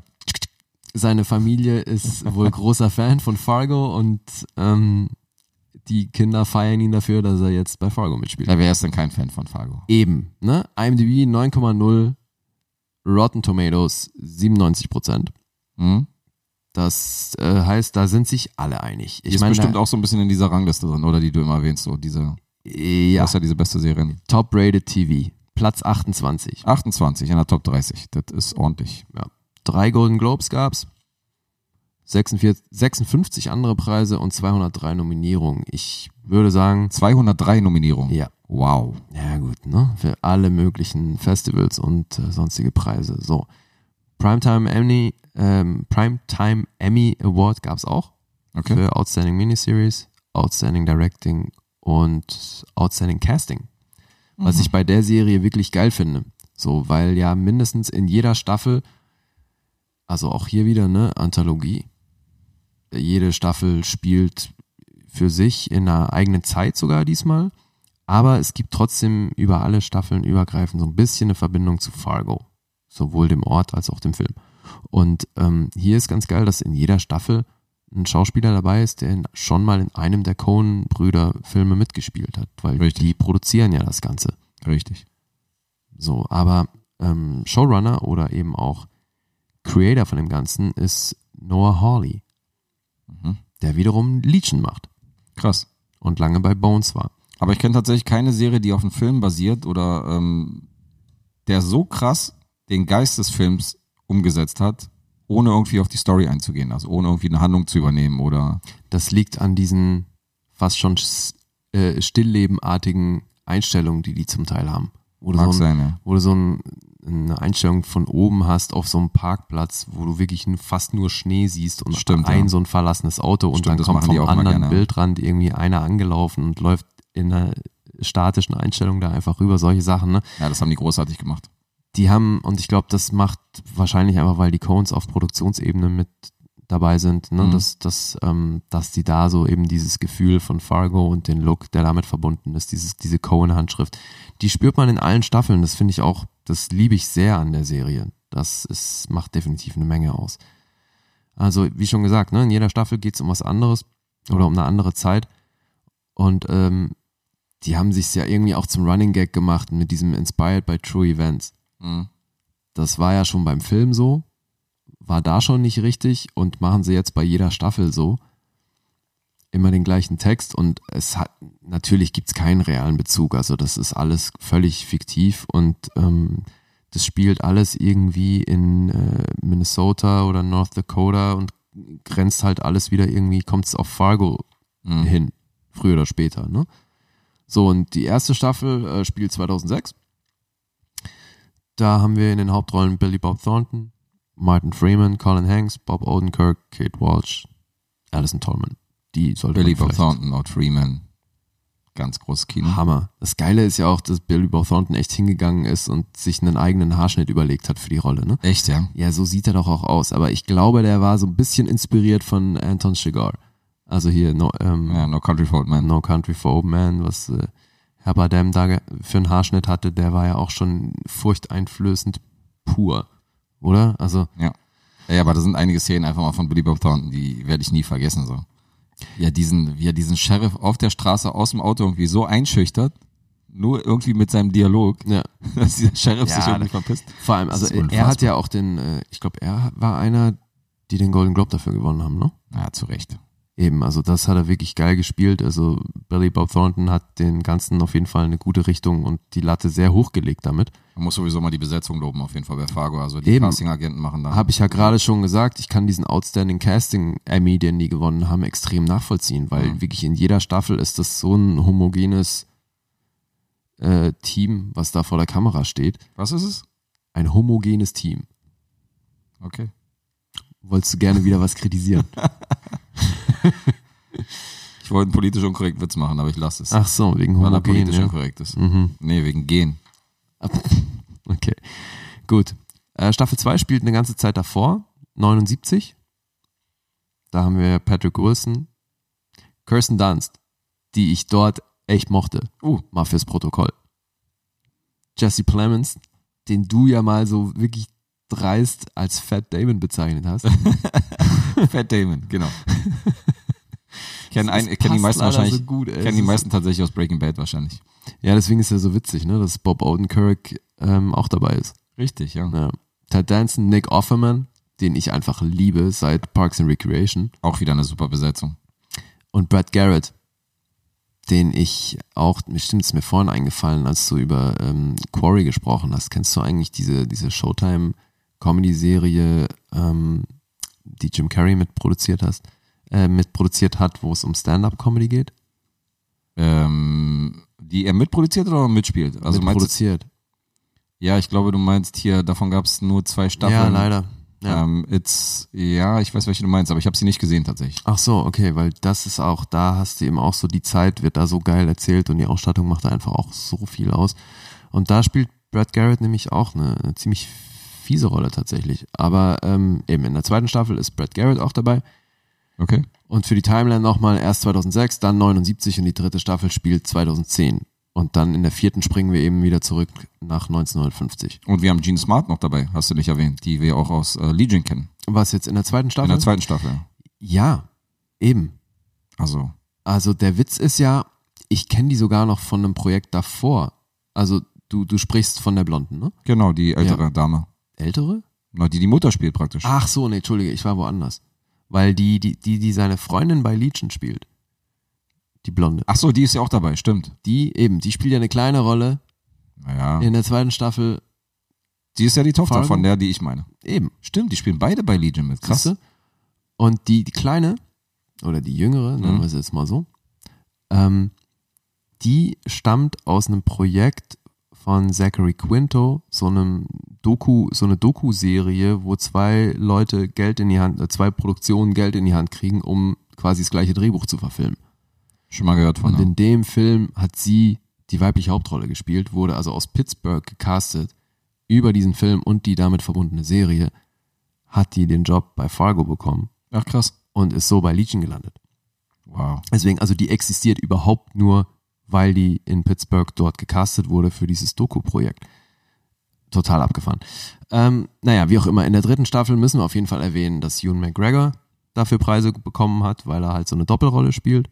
Er war mega gut, aber, Nicht meine liebste Performance von ihm. aber das wahre Highlight ist mit David Tavlis in der dritten Staffel. Ja, Der war einfach unfassbar gut. also auch da können wir jetzt wahrscheinlich wieder über die Aussprache seines Namens äh, spekulieren. Wie würdest du ihn aussprechen? Thulis? Dulis? Thulis. Von mir aus. hätte ich jetzt gesagt. Aber wie auch immer, Dulis, äh, Dulis. guter Mann, geile Rolle, geile Zähne, die sie ihm da gebastelt haben, weil Guter er Mann, ja so ein äh, Typ mit echt kaputten Zähnen spielt. Er hat, Und, auch so, äh, einen- er hat auch so einen komischen Akzent, so einen Dialekt, den man nicht so richtig zuordnen kann. So, den fand ich halt auch mega gut. Ja. Finde ich sehr britisch eigentlich. Fand das das britisch? Ist es nicht so? Ich fand das irgend- war irgendwie eine Mischung aus britisch und deutsch. Irgendwie hat mich so ein bisschen dran erinnert. Also ich weiß nicht, woher, woher der Charakter Du, genau für kam. dich hatte der einen deutschen Akzent so ein in der Rolle? bisschen, Echt? ja, so ein Okay. bisschen. Wir hatten, es gab deutsche Beteiligung tatsächlich in der dritten Staffel, ne? Also Silvester Groth hat ja mitgespielt. Wer ist das? Ähm, der am Anfang diesen, diesen äh, DDR-Beamten äh, spielt. Ach so, okay. Ja, dann Da weiß ich, taucht wer er ja das ist. nochmal auf, ne? Aber das Mhm. ist Sylvester Groth, den kennst du auch aus x anderen Hollywood-Filmen, weil der wird sehr oft besetzt, wenn die hier drehen. Ah ja. Gut, ansonsten hatten wir noch Carrie Coon, Mary Elizabeth Winstead, Michael Stuhlbarg, den ich immer mag, Sehr, sehr guter Schauspieler. den ich hier in einer ungewohnten Rolle, finde ich. Also für mich war das ein bisschen ungewohnt, den in so einer Rolle zu sehen. ja, das stimmt. Normalerweise ist er mehr so der liebevolle. Der liebevolle Vater oder so. Echt, findest du? Naja, klar. Hier Call Me By Your Name und äh, alle Filme, die, die mir irgendwie einfallen, da spielt er mehr so also den für den mich ist Gutcharakter. er halt der Meier. Shape of Elf. Water. Also ich meine, alle, äh, Shape of Water habe ich noch nicht gesehen, aber Dingens hier. Ich meine, Boardwalk Empire. ja, klar, okay, da hat er auch Dreck am Stecken gehabt. Aber, die hallo, meisten Frank, Rollen, die da ich ist der gesehen so habe, da war. übelst furchteinflößend, obwohl er so ruhig ist. Das finde ich Hast so du krass. Single Man gesehen? Ja, okay, Da gut. spielt er ja einen Depp. Also so nicht einen Depp, aber da spielt er einen, der irgendwie von links aber und rechts auf dem da ist Schicksal natürlich die Cohen-Verbindung. handelt. Ja, stimmt. Ähm, insofern, Michael Zuber kann man finden, wie man will. Ich feiere den immer. Echt, egal was er spielt, tatsächlich. Da sind wir uns einig. Der ist Schön. schön. Na gut, ansonsten, was gibt's noch zu erzählen? Es gibt natürlich eine Million Trivia-Facts zu, zu dieser Serie, ne? Allein schon wegen der Verbindung zu, zu dem Film Fargo. Wo fangen wir an? Wo fangen wir an? Also ich meine, das Ding mit den True Story, das äh, haben wir schon angerissen. Und das ging sogar so weit, dass der, äh, dass eben Noah Hawley dann mal hingehen musste und das äh, recht, äh, also richtig stellen musste, ne? Das, weil die Leute halt wirklich gedacht haben, das hat das alles gegeben in der Form. Mhm. Da haben sie gesagt, künstlerische Freiheit. Ja, für ihn, er hat gesagt, er fänd die Vorstellung so geil, dass es halt irgendwie in so ein, in Minnesota so ein großes Buch der äh, kriminellen Machenschaften gibt und wenn du dann Kapitel äh, 4 aufschlägst, dann landest du in der zweiten Staffel Fargo, weil 79 und wenn du Kapitel 10 aufschlägst, bist du beim Film und so weiter. Ähm, ja, insofern, da ist natürlich nichts dran, das ist alles nur ausgedacht und so weiter. Nicht, dass es für uns jemals eine Rolle spielt. Aber trotz dieses Anthologie-Aspekts ähm, gibt es ja so ein paar Überschneidungen, so ein paar Beziehungen zwischen den einzelnen Charakteren, ähm, die auch staffelübergreifend funktionieren. Ja, es gibt tatsächlich, habe ich gelesen, ein, eine Figur, die in allen drei Staffeln, also in allen Timelines auftaucht. Ach so. Ja, weiß jetzt aber auch nicht mehr welche, ist aber auch eine kleine Figur, aber ich weiß Weiß, was du Keith meinst, Carradine ne, zum so- Beispiel spielt ja auch in der zweiten, zweiten Staffel praktisch eine Rolle. Ja. Wenn auch nur aus Erzählung und aus Familiensicht, aber Ja, und sie ist ein Mädchen in der einen Staffel und in der anderen Staffel ist sie die erwachsene Polizistin. Ne? Richtig. Also ähm, insofern, ja, es gibt immer wieder Überschneidungen. es und, würde schon äh, Sinn machen, die Serie äh, chronologisch zu gucken. Das auf jeden Fall. Und ich finde, es macht auch Sinn, davor den Film gesehen zu haben. Das auch. Ja. Es gab 2003 schon mal einen Piloten, den die produziert haben, im Versuch, das als Serie zu machen. Okay. Wurde aber äh, nicht als Serie aufgenommen, damit in der Versenkung verschwunden, aber Eddie Falco hat mitgespielt. Interessant. Ja, Und mehr als Pilot wurde da nicht gedreht, ja. nee, das haben sie eben gar nicht erst aufgenommen. Und was ich ganz cool finde, ist, dass die schon versuchen, in jeder Staffel auch die ähm, Inspiration aus schon bestehenden Cohen-Filmen zu nehmen. Ne? Also so haben sie selber auch gesagt, die Coen-Brüder, dass jetzt zum Beispiel Season 2, also zweite Staffel, ähm, Inspiration aus Miller's Crossing oder The Man Who Wasn't There gezogen hat. Macht beides Sinn. Eben, wenn man die gesehen hat, macht es Sinn. Und ich finde es schön, dass es eben auch da wieder, wahrscheinlich für so Nerds wie uns oder eben sehr Filmverliebte, dass das da so ein bisschen konsequent ist. Irgendwie, ne? Also haben wir vorhin schon angesprochen mit dem Look. Mhm. Und dass das dann eben auch, ähm, was so die Inspiration angeht, aus den Filmen, die die ja vorgemacht haben, gezogen wird. Finde ich irgendwie ganz cool. Ja. Aber ansonsten, ich meine, wenn man die dritte Staffel gesehen hat, dann weiß man, dass Ewan McGregor natürlich m- echt eine Menge Zeit in der Maske verbringen musste. Ja. Hat sogar ein bisschen zugenommen für die, für die Rolle. Dann im Laufe der Staffel wohl wieder abgenommen, aber er ist ein bisschen beleibter in der einen Figur. Jetzt musst du mir aber bitte erläutern, was du an seiner Performance auszusetzen hattest. Was gibt's da groß zu erläutern? Einfach Geschmackssache. Ich habe aber Ja, aber nicht, du hast halt nicht was auszusetzen an seiner Performance. Ich sag nur, für mich ist es nicht, ähm, ähm, es gehört einfach nicht zu seinen Lieblings, zu meinen Lieblingsperformances von ihm. So ist für mich nicht, äh, gehört für mich nicht zum Besten, was er gemacht hat. Ich hatte schon Probleme, ihm den Dialekt zu glauben. Damit fing es schon mal an. Den amerikanischen Dialekt. Naja, und dann halt auch noch ausgerechnet eben dieses Minnesota-Ding, ne, was die da alle machen. Das hat eine Kirsten Dunst, finde ich, ganz geil hinbekommen. Ihm habe ich es echt nicht geglaubt. Damit ging es schon mal los. Ich fand, das hat er richtig gut gemacht, aber Und dann, da sind wir bei der Geschmackssache. ja, aber ich bin bei so, ich bin so sch- ziemlich sprachaffin und bei sowas, ähm, das wirft mich dann schnell mal raus. So, wenn ich, Und es ist ja nicht so, als würde ich danach suchen. Es war einfach so, fängt an zu reden und ich war gleich so, okay. Weißt du, wenn du dann immer noch so ein bisschen die, die schottische oder britische oder was auch immer für eine Betonung, wenn die da mitschwingt, so, ich weiß nicht, ich weiß einfach, dass es besser geht und ich habe Richtig ihn auch schon Platzke. besser, ge- ja, vielleicht, mag sein, aber wie gesagt, ich habe mir das in dem Moment nicht ausgesucht, sondern mich hat es sprachlich so ein bisschen gestört und dann hing ich mich immer wieder daran drauf und so weiter. Okay. Aber hey, ist ja auch, wie gesagt, der hat ja Nominierungen ohne Ende und auch Preise für die Rolle bekommen und so. Das ist ja alles richtig und gut. Und Hat er. ist auch Macht schön er so. richtig gut. Ähm, für mich, ich habe einfach andere Rollen, in denen ich ihn lieber mochte. Okay. Wen hättest du gerne an der Rolle gesehen? Nein, das verstehst du jetzt falsch. Ich sag, frage es jetzt, gibt- wenn du es dir aussuchen könntest. Das kann ich doch so nicht beurteilen. Das muss ich dann, weil das weiß man dann im Vorfeld auch nicht, ob das hinten raus äh, genauso beschissen gut oder was auch Hinten immer. raus, Beschissen, da ist er wieder. Der Pologe. Okay, okay, okay. Nein, ich kann dir nicht sagen, wen ich da lieber drin gesehen hätte, weil, wie gesagt, Hugh McGregor hat seine Sache ja gut gemacht. Ich finde nur, dass er andere Rollen mag ich ihm lieber. von okay. ihm. Gibt's noch irgendwelche Trivia Facts? Nichts Interessantes, zumindest nichts, was ich mir rausgeschrieben habe. Es gibt wahrscheinlich, wie gesagt, da könnte man ewig drüber labern. Also wenn Ich ihr, freue mich sehr auf die vierte Staffel, muss ich sagen. also wenn ihr wirklich Fargo noch nicht gesehen habt, ich meine, jede Staffel ist einfach grandios und ähm, alle drei müsst ihr unbedingt sehen. Vor allem ist jede wirklich was Eigenes. Jedes was eigenes. Und gerade auch da wieder, Staffel 2 hat einen sehr geilen Soundtrack. Hey, bestimmte Songs, die man in diesen, die in diesen Staffel vorkommen, wird man nie mehr ohne diese Bilder vor Augen irgendwie hören können. Also so Sachen wie Locomotive Breath von Locomotive Breath. Jeff ist, Hotel, ey, diese- ist abgefahren, dass du das ansprichst, ist seit dieser Szene auf meiner Playliste. Echt, ja? Höre ich andauernd. Ja, ist ein mega guter Song, aber. Killer Song. Ey. Aber ich kann, ich kann den Song jetzt nicht mehr hören, ohne die Bilder von Fargo auf jeden Fall vor Augen zu haben. Das ist einfach eine überkrass gute Szene gewesen. geil, ja, ja, ja. Ne, gibt's so ein paar Dinge. Also, Ja, da gibt es einige Gänsehautszenen auf jeden der Fall bei Fargo. Soundtrack und sowieso der ganze Style, das stimmt schon. Ich also weiß nicht, wie man das nicht mögen kann. Richtig. Also Fargo ist, ist, ähm, ist schwer zu verbessern auf jeden Fall. Ja, finde ich auch. Absolutes Highlight, müsst ihr euch angucken, Definitiv. wenn ihr es nicht schon längst gemacht habt. Fargo ist Pflicht. So sieht's aus. Wie, wo stehen wir punktemäßig? Ähm, IMDb vergibt 9. Ja. Ich bin mindestens bei 9. Ich würde sogar 9,5 geben. Ich bin sowas von großzügig heute. Ähm, auch ich bin bei 9,5. What? Also Im Ernst? definitiv, weil Fargo ist kaum verbesserungswürdig. Das ist eine Serie, wo ich Gänsehaut hatte in etlichen Szenen. Die ist mega krass besetzt. Ich habe kaum was auszusetzen an Fargo. Ich weiß gar nicht. FSK 16. Ich weiß noch, Guess. Was ist denn hier los? Digga, ich weiß noch nicht mal, wo ich jetzt diesen halben Punkt eigentlich ab, äh, warum ich den abgezogen habe. Also Fargo, nee, komm, Fargo kriegt von mir 10 Punkte. Ja gut, dann gebe ich auch 10. Ach, auf einmal, du Mitläufer. Ich bin jetzt hier das fleischgewordene Fähnchen im Wind. John geht die Klinge wieder und der Hund interessiert sich für dich. Sehr schön. Ja, also man kann ihn so ein bisschen konditionieren auf die Klingel, oder? Wenn man die irgendwie, Ja, es ist fast wie Das mit einem Pavlovschen Hund, ne? richtig, der Pavlosche Hund, da kriegt er mal ein Leckerli, Komisch. wenn die Klingel. Aber irgendwie bei uns passiert nichts, also ja. Nein, um Gottes Der Willen. reagiert zwar, wir aber- mit dem jetzt jedes Mal was geben, wenn er wenn wir klingeln, aber er guckt sehr interessiert. Ja, okay. Naja, wenn wir klingeln kleine und geben ihm was, also es wäre schlimmer, wenn wir uns, äh, wenn wir nicht einer Meinung sind und er würde immer was kriegen, dann würde er mehr zunehmen, glaube ich, als bei der Einigungsklingel. Ja, das stimmt wohl.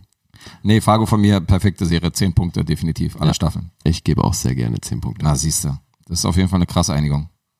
Das ist ordentlich. Cool. so, ich glaube, wir sind durch damit, oder? Na, eine habe ich noch. Wie, du hast nur einen. Ich habe noch eine auf dem Schirm hier. Wie kommt das denn? Na, das kommt daher, dass ich die eine doch so äh, einen Doppelzug genannt Ja, habe. Deswegen okay, habe ich hier noch eine übrig. Na dann. Ähm, die letzte Serie, über die ich rede, äh, basiert auf einem Kinofilm. Auf einem alten Kinofilm, nämlich auf einem Hitchcock-Film. Oh, okay. Und es geht um die Serie, äh, besser gesagt um den Film Psycho. Mhm. Und ähm, die Serie, die darauf beruht, heißt Bates Motel. Ja. Fünf Staffeln, 2013 bis 2017. Mhm. hat bei einem die 8,2 Hauptrolle Freddie Highmore und Vera Farmiga, die ich sehr mag, als, äh, als die bekannte Mutter, die man aus dem Film ja nur als Skelett kennt Ja. und in der Serie ähm, aus Fleisch und Blut besteht. Bates Motel gesehen? Nee, Hast du nicht gesehen. nein. Ähm, was ganz interessant ist, ich habe die Serie tatsächlich damals angefangen mit Hannibal parallel. Also Okay. habe die ungefähr zur gleichen Zeit irgendwie gestartet und Hannibal habe ich nach der ersten Staffel auch nicht weitergeschaut, weil mich Hm. die irgendwie nicht so genug angezeigt hat, als dass ich die weiterverfolgen äh, sollte und der Hauptdarsteller ging mir auch ziemlich auf die Nerven. Ja. Du Also- meinst nicht Mats Mikkelsen. Nee, ich meine nicht Mats Mikkelsen, der war super, Ja. Aber ähm, Der andere. der, genau, der Ermittler. Ich Ja. habe jetzt den Namen vergessen. Weiß ich auch nicht mehr. Aber ich, mir ging's ähnlich. Ich habe auch nur die erste Staffel gesehen. Nicht mal die vollständig, aber aus anderen Gründen. Nicht mal die vollständig. Die hat mich genervt. Bates Motel wieder fand ich sehr unterhaltsam und kurzweilig. Folge ging immer 45 Minuten, deswegen habe ich mir die auch weiterhin angeguckt. Und ähm, hat es am Ende auf 50 Episoden gebracht in insgesamt fünf Staffeln. Mhm. Gibt's auch äh, free auf Netflix zu streamen für diejenigen, die es noch nicht gesehen haben. Und ist sehr empfehlenswert, weil ähm, diese Entstehungsgeschichte des Serienkillers quasi von klein auf, den Freddy Highmore praktisch über fünf Jahre darstellt und die er, ähm, die er da einsteigt, wo er noch relativ klein und relativ jung ist und irgendwie, wo die dieses, dieses berühmte Bates-Motel kaufen und ähm, diese Beziehung zu der Mutter, die sich dann so ein bisschen steigert und wo man so ein bisschen seine Mordlust dann entdeckt, ist schon sehr, sehr interessant und sehr, sehr gut irgendwie dargestellt.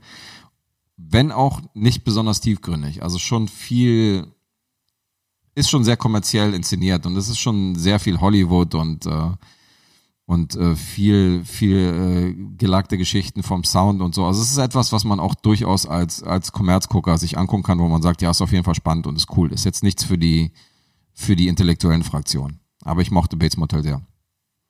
Okay, aber kann man problemlos als Prequel zu Psycho bezeichnen? Absolut. Es ist ein Prequel, aber dazu sage ich nochmal was. Ich habe nämlich zum ersten Mal hier die, äh, die ähm, Spoiler-Triangel. Die müsst, müsst ihr jetzt, müsst ihr aber noch nicht irgendwie vorskippen oder wegschalten, weil noch sind wir nicht so weit. Ähm, Du willst hier spoilern? noch nicht. Aber ich würde schon auf die letzte Staffel eingehen und das, Okay. wenn einer die Serie noch gar nicht gesehen hat, dann wäre das zum Beispiel wichtig, dazu spoilern. Es sei denn, du willst sie auch unbedingt sehen. Und sie ist jetzt auf deiner Watchliste, weil dann würde ich mir wahrscheinlich den Äh, nee. Also ich glaube, dass dazu wird's nicht kommen. Okay, und selbst wenn, ähm, ist es, glaube ich, auch nicht so tragisch, wenn man es mal mitbekommt, was ich hier sagen werde. Ähm, vorab noch ein interessanter Fun-Fact. Timothy Chalamet hat sich beworben um die Hauptrolle als Norman Bates, als äh, kleiner Bursche. Und ähm, was ich mega witzig finde, statt Psycho sich anzugucken, also das Original von Alfred Hitchcock, hat er sich American Psycho angeguckt Oh shit. und hat beim Casting praktisch, hat er auf Patrick Bateman gemacht. Ja, ja, klar. Und hat dann praktisch so eine Darstellung von Patrick Bateman gebracht, wo alle gesagt haben, natürlich, äh, Bursche, Falscher Film. das ist falscher Film. Also wir sind hier bei Norman Bates und so und äh, hast du zwar gut gemacht, aber passt nicht wirklich zu dem, was wir uns vorstellen, so weißt du. Weil ähm, Norman Bates ist ja eher so der, der äh, ruhige, weißt Ja, du, so ja. in sich gekehrter äh, Einzelgänger und so hin und her, der immer höflich und immer nett ist zu sein mit Menschen. Ja. Und da passte das äh, Wilde von Patrick Bateman natürlich gar nicht. Naja. Aber ziemlich witzig, dass er da mit dem Casting kam. So, ich würde sagen, dann ähm, schlagen wir jetzt gegen die Triangel, weil ich muss mal ein bisschen über die letzte Staffel reden. Also alle, die die Serie jetzt unbedingt noch gucken wollen, sollten jetzt mal zu dem nächsten Punkt vorspulen. So, Spoiler-Triangel. Denn es gibt einen großen, äh, ein großes Manko bei dieser Serie. Das Manko ist tatsächlich die letzte Staffel, Ja. weil äh, die Serie schafft super, dieses Prequel irgendwie vorzubereiten und so ein bisschen so diese, auch so Anspielung auf, auf Psycho von damals zu machen und immer wieder irgendwie ähm, Anspielung zu machen, dass du sagst, ach krass, das war die Szene, ach krass, das ist die Duschszene, das ist dies, das ist und das. Aber in der letzten Staffel, Moment mal, heißt das, ganz kurz, entschuldige, ja, die erreichen in der letzten Staffel, sind die quasi zeitlich äh, da angekommen, wo der Film einsetzen würde? Oder wieso kann man Sachen wiedererkennen? du hast in der letzten Staffel, hast du zum Beispiel diese tote Mutter, die er ausgräbt und dann praktisch in seinem Haus in diesen Stuhl setzt, was du ja bei Psycho zum Beispiel, was ja, was Ja, du ja weißt. Du hast eben. zum Beispiel eine Duschszene, wo du weißt, okay, das ist eine Anspielung auf die, auf die, auf den Film und so Ah, in, der, in okay. dieser Serie. Das Problem ist bloß, davor war das immer so super gemacht mit diesen Einstellungen, das war alles chronologisch und passend. Ja. Und dann haben die sich aber in der fünften Staffel überlegt, komplett von dieser Timeline abzuweichen und ihr eigenes Ding zu machen. Mhm. Und dadurch, dass sie von dieser Timeline abgewichen sind und so ein bisschen so ihre eigenen Handlungsstränge reingebracht haben, haben sich zwar vom Film äh, differenziert, Mhm. was ja okay ist, wenn es die ganze Zeit über so läuft. Ja. Aber wenn du die ganze Zeit diese Parallelen zu dem Film machst und dann in der fünften Staffel wird komplett irgendwie so ein eigenes Ding gemacht und dann wird irgendwie ein eigener Handlungsstrang irgendwie reingeführt, wo du sagst, okay, das passt jetzt nicht, das passt nicht und das passt nicht. Ja, ist komisch. Und das Ende ist halt auch komplett so, dass du jetzt sagst, okay, alles klar, jetzt ist es doch kein Prequel mehr. Jetzt ist halt irgendwie eine eigene Serie. Mhm. Und davor bist du aber die ganze Zeit nur reingegangen, dass es ein Prequel ist. Wo du ja natürlich auch weißt, wie es endet. Und ähm, das hat mich ehrlich gesagt in der fünften Staffel und äh, Richtung Ende so ein bisschen rausgebracht. Okay. Also wer sich davon aber nicht stören lässt, hat trotzdem 50 Folgen lang super Unterhaltung. Aber äh, diese eigene Timeline war auf jeden Fall ein Handgriff, der äh, nicht gut funktioniert für mich. Haut das denn hin mit der, mit der Timeline des Films? Also erzählen die dann auch die Zeit von damals oder ist das so ein bisschen zeitunabhängig? Bist du, nee, nee es, ist, es ist ein bisschen zeitunabhängig, weil ähm, was ja schon von vornherein irritiert ist, dass, ähm, dass die Charaktere teilweise auch mit Smartphones agieren und so. Das heißt, es spielt so ein bisschen, genau, genau, es, WLAN gibt und Smartphones. genau, und es so spielt so weiter. ein bisschen an heutigen Zeit, aber trotzdem ist es ja angelehnt an diesen Film von damals. Klar haut es jetzt von, von, von, von dem Jahr und von der Zeit haut es überhaupt nicht hin. Aber- Wenn auch der Look sehr 50s, 60s, 70s einhat und so und Okay. äh, die ganze Ausstattung, aber halt so bestimmte technische Spielereien, äh, dass man daran merkt praktisch, okay, die, das spielt schon in der heutigen Zeit. Gut, aber das heißt, wir könnten uns dann einfach vorstellen, dass Psycho trotzdem halt äh, heute danach spielt. Genau. So. Das könnte man sich vorstellen. Wenn man Okay. sich jetzt denkt, okay, äh, Psycho, der Film spielt nicht in den 60ern, sondern er spielt dann irgendwann im äh, Jahre 2020, Ja. dann würde das passen. Nichtsdestotrotz haben die Anspielung auf den Film aber in der fünften Staffel komplett äh, irgendwie verloren. Weil, wie gesagt, weil die Serie da ihr eigenes Ding macht und äh, ab da dann komplett auf den Film scheißt. Also diese Duschszene wurde irgendwie, äh, Weißt du warum? ich, naja, weil die einfach mal so, weil die wahrscheinlich gesagt haben, okay, es gibt zwei Möglichkeiten. Entweder wir, äh, wir erfüllen jetzt die Erwartung des Films, Ja. des Publikums, oder wir machen unser eigenes Ding und überraschen das Publikum, indem wir sagen, okay, wir führen hier eine neue Handlung ein. Und die haben sich für das zweite entschieden, was ich unglücklich finde, was vielleicht manche wiederum feiern. Ja, gut. Also vielleicht war auch klar, es, dass es die letzte Staffel sein wird. Das war klar? Und Das war klar? Ja. Ja gut, dann haben sie einen Abschluss gefunden. Ja, einen Abschluss haben sie durchaus gefunden, aber ja, keinen vielleicht- befriedigenden für mich. Ja gut, aber vielleicht äh, musste es der sein, weil sie halt nicht mehr mehr Zeit hatten für das, was sie sich ursprünglich überlegt hatten oder wie auch immer. ich weiß nicht, was dazu geführt hat, aber letztendlich, wenn du, also du hast ja in den vorigen vier Staffeln hast ja diese Anspielung auf den Film und die passen ja alle wunderbar. Ja, ich kann mir halt Weißt du, was ich nicht, meine? ja, habe ich verstanden und deswegen kann ich mir nicht vorstellen, dass die da im Writers Room gesessen sind, nachdem klar war, so die nächste Staffel wird die letzte sein, Mhm. dass die sich nicht die Frage gestellt haben, die du oder die diese beiden äh, Versionen äh, aufgebracht haben, die du eben ähm, genannt hast. So, das kann ich mir beim besten Willen nicht vorstellen, dass die sich echt gefragt haben, so, hm, erzählen wir das jetzt konsequent zu Ende, Doch, was haben wir sie. da vier Staffeln lang Doch, haben gemacht sie. haben, oder machen wir was, was alle scheiße finden? Nee, ich werden? habe ja Interviews gesehen darüber. Und in den Interviews wurde darüber diskutiert. Da ging es darum, dass die in dem Writers Room diskutiert haben, das Ganze jetzt klassisch zu Ende zu bringen, als, als praktisch Prequel, Ja. wie sie es ja bis jetzt gemacht haben, oder eine komplett andere Timeline zu machen und einen eigenen Handlungsstrang reinzuführen und haben sich für die zweite entschieden. Obwohl die wussten, dass das die letzte Staffel sein wird. Ja, klar. Warum? Es war ja nicht so, dass es keinen Abschluss gefunden hat. Also der Abschluss war ja Nee, trotzdem da. aber wa- warum sollst du denn komplett neues Fass aufmachen, wenn du nicht Bock hast, damit noch irgendwie zu einem, also woanders Das hinzukommen? weiß ich nicht. Das kann ich dir nicht sagen. Seltsam, aber gut. Ja, also wie gesagt, da so ein kleiner, kleiner Wehmuts, Wermutstropfen. Mhm. Aber es sind trotzdem 7,5 Leichen im Familiengrab, die ich hier, die ich hier abtreten werde am Bates Motel, weil das eine sehr unterhaltsame Serie. Und Mochte die. findest du denn, man könnte auch hingehen und quasi nur die, die, also alles bis auf die letzte Staffel gucken? Nee. Ach, das geht nicht. Es ist auch jetzt eine Meinungssache, es ist subjektiv. Es kann ja sein, dass manche mit der vierten Staffel definitiv noch feiern, aber ich habe halt diesen, den Film habe ich halt noch vor Augen und habe den sehr präsent. Und das ist natürlich das Problem, dass ich dann noch erwarte, dass der, dass der äh, Film da endet, wo er praktisch dann irgendwann Norman Bates im Erwachsenenalter ansetzt, auch wenn irgendwie Ja. das mit dem Zeit, mit dem Zeitraum nicht stammt. Und das hat man ja vorher alles gehabt. Ja, eben. Und jetzt hat man so Sachen, wo er halt irgendwie keine Blondine in der Dusche umbringt, sondern halt einen Typen als Beispiel so. Okay. Aber das ist jetzt zum Beispiel das Harmloseste. Da kann man sagen, okay, ist künstlerische Freiheit. Dann gibt es wieder andere Sachen, die überhaupt nicht passen. Wo du sagst, okay, ist zwar geil, dass sie jetzt genau diesen Film da aufgreifen, so kurz bevor er letztendlich äh, in dem Alter ist, in dem Ja. Anthony Perkins war, als er damals einen Psycho gespielt hat. Aber ähm, wenn es handlungsmäßig halt für dich nicht hinhaut, dann ist es für mich so ein bisschen störend gewesen. Na, okay. Also die haben ja sowieso ich ein paar verstehen. Charaktere reingebracht, die in dem Film keine Rolle spielten, weil das ist ja okay, das ist ja auch ein Prequel, das ist ja praktisch so das die Vorgeschichte und da kann man auch mal so Sachen, da kann man auch ein bisschen künstlerische Freiheit reinbringen. Wenn wenn sich dann aber der Schleiß, äh, der Kreis so ein bisschen schließt und wenn es dann so kurz davor ist, okay, die Parallelen dann wirklich aufzuzeigen, dann sollte das schon einigermaßen stimmen. ja, also- ja sehe ich auch so. Definitiv. Definitiv. Das verwirrt halt, ne? Leider, ja, es verwirrt leider. Und Ja. dann stehst du am Ende da und denkst so, okay, das Mhm. ergibt jetzt irgendwie gar keinen Sinn. Aber gut.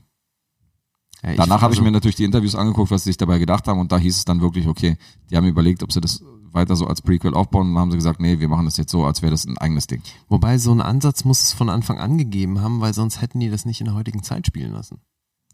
Ja, wie gesagt, wenn man jetzt die Zeit außer Acht lässt und so weiter, dann könnte man schon, könnte man schon denken, okay, könnte man sowieso drauf scheißen, dass es als Prequel gedacht ist, sondern einfach nur so die Story vom Psycho in der heutigen Zeit irgendwie umgesetzt. Ja. Aber es ist ja auch so ein bisschen, du vergisst tatsächlich, dass die das in der heutigen Zeit spielt, weil dadurch, dass die Ausstattung so 60s ist und die alle in Mhm. Ja, diesen okay, ja. Kleidern rumrennen und es spielt ja in dieser Kleinstadt und so und er- er ist halt so ein Präparator, wo der halt irgendwelche Tiere ausstattet. Du, Mhm. Das heißt, du hast da kein Hightech irgendwie drin, wo du jetzt irgendwie dran erinnert wirst, außer, außer jetzt die Telefone, Smartphones und so.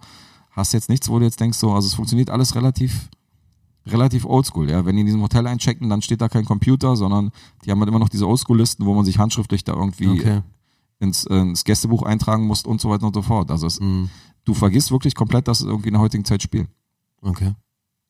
Da will ich die Serie wahrscheinlich auch hinhaben in dem Moment. Ja, ist ja auch geil. Also Ja. und ich meine, ich habe hier gerade gelesen, das passt dann wahrscheinlich zu dem Ding, dass sie aufgrund dessen, dass es dann eben wohl doch diese Technik gibt, das dann trotzdem irgendwie an, anständig einbauen. Hier steht äh, in, bei den Trivia Facts auf IMDb, dass das Passwort für, für das WLAN in dem Motel ist Mother. Ach so, siehst du. Ja, sehr nett.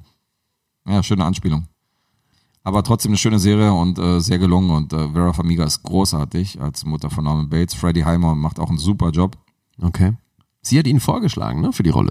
Hat sie. Ah, krass. Ja, finde ich auch abgefahren. Ist, ein, äh, ist echt ein talentierter Bursche, also er spielt es sehr gut. Ja, ich weiß nicht, ob ich da jemals hinkommen werde, mir die anzugucken.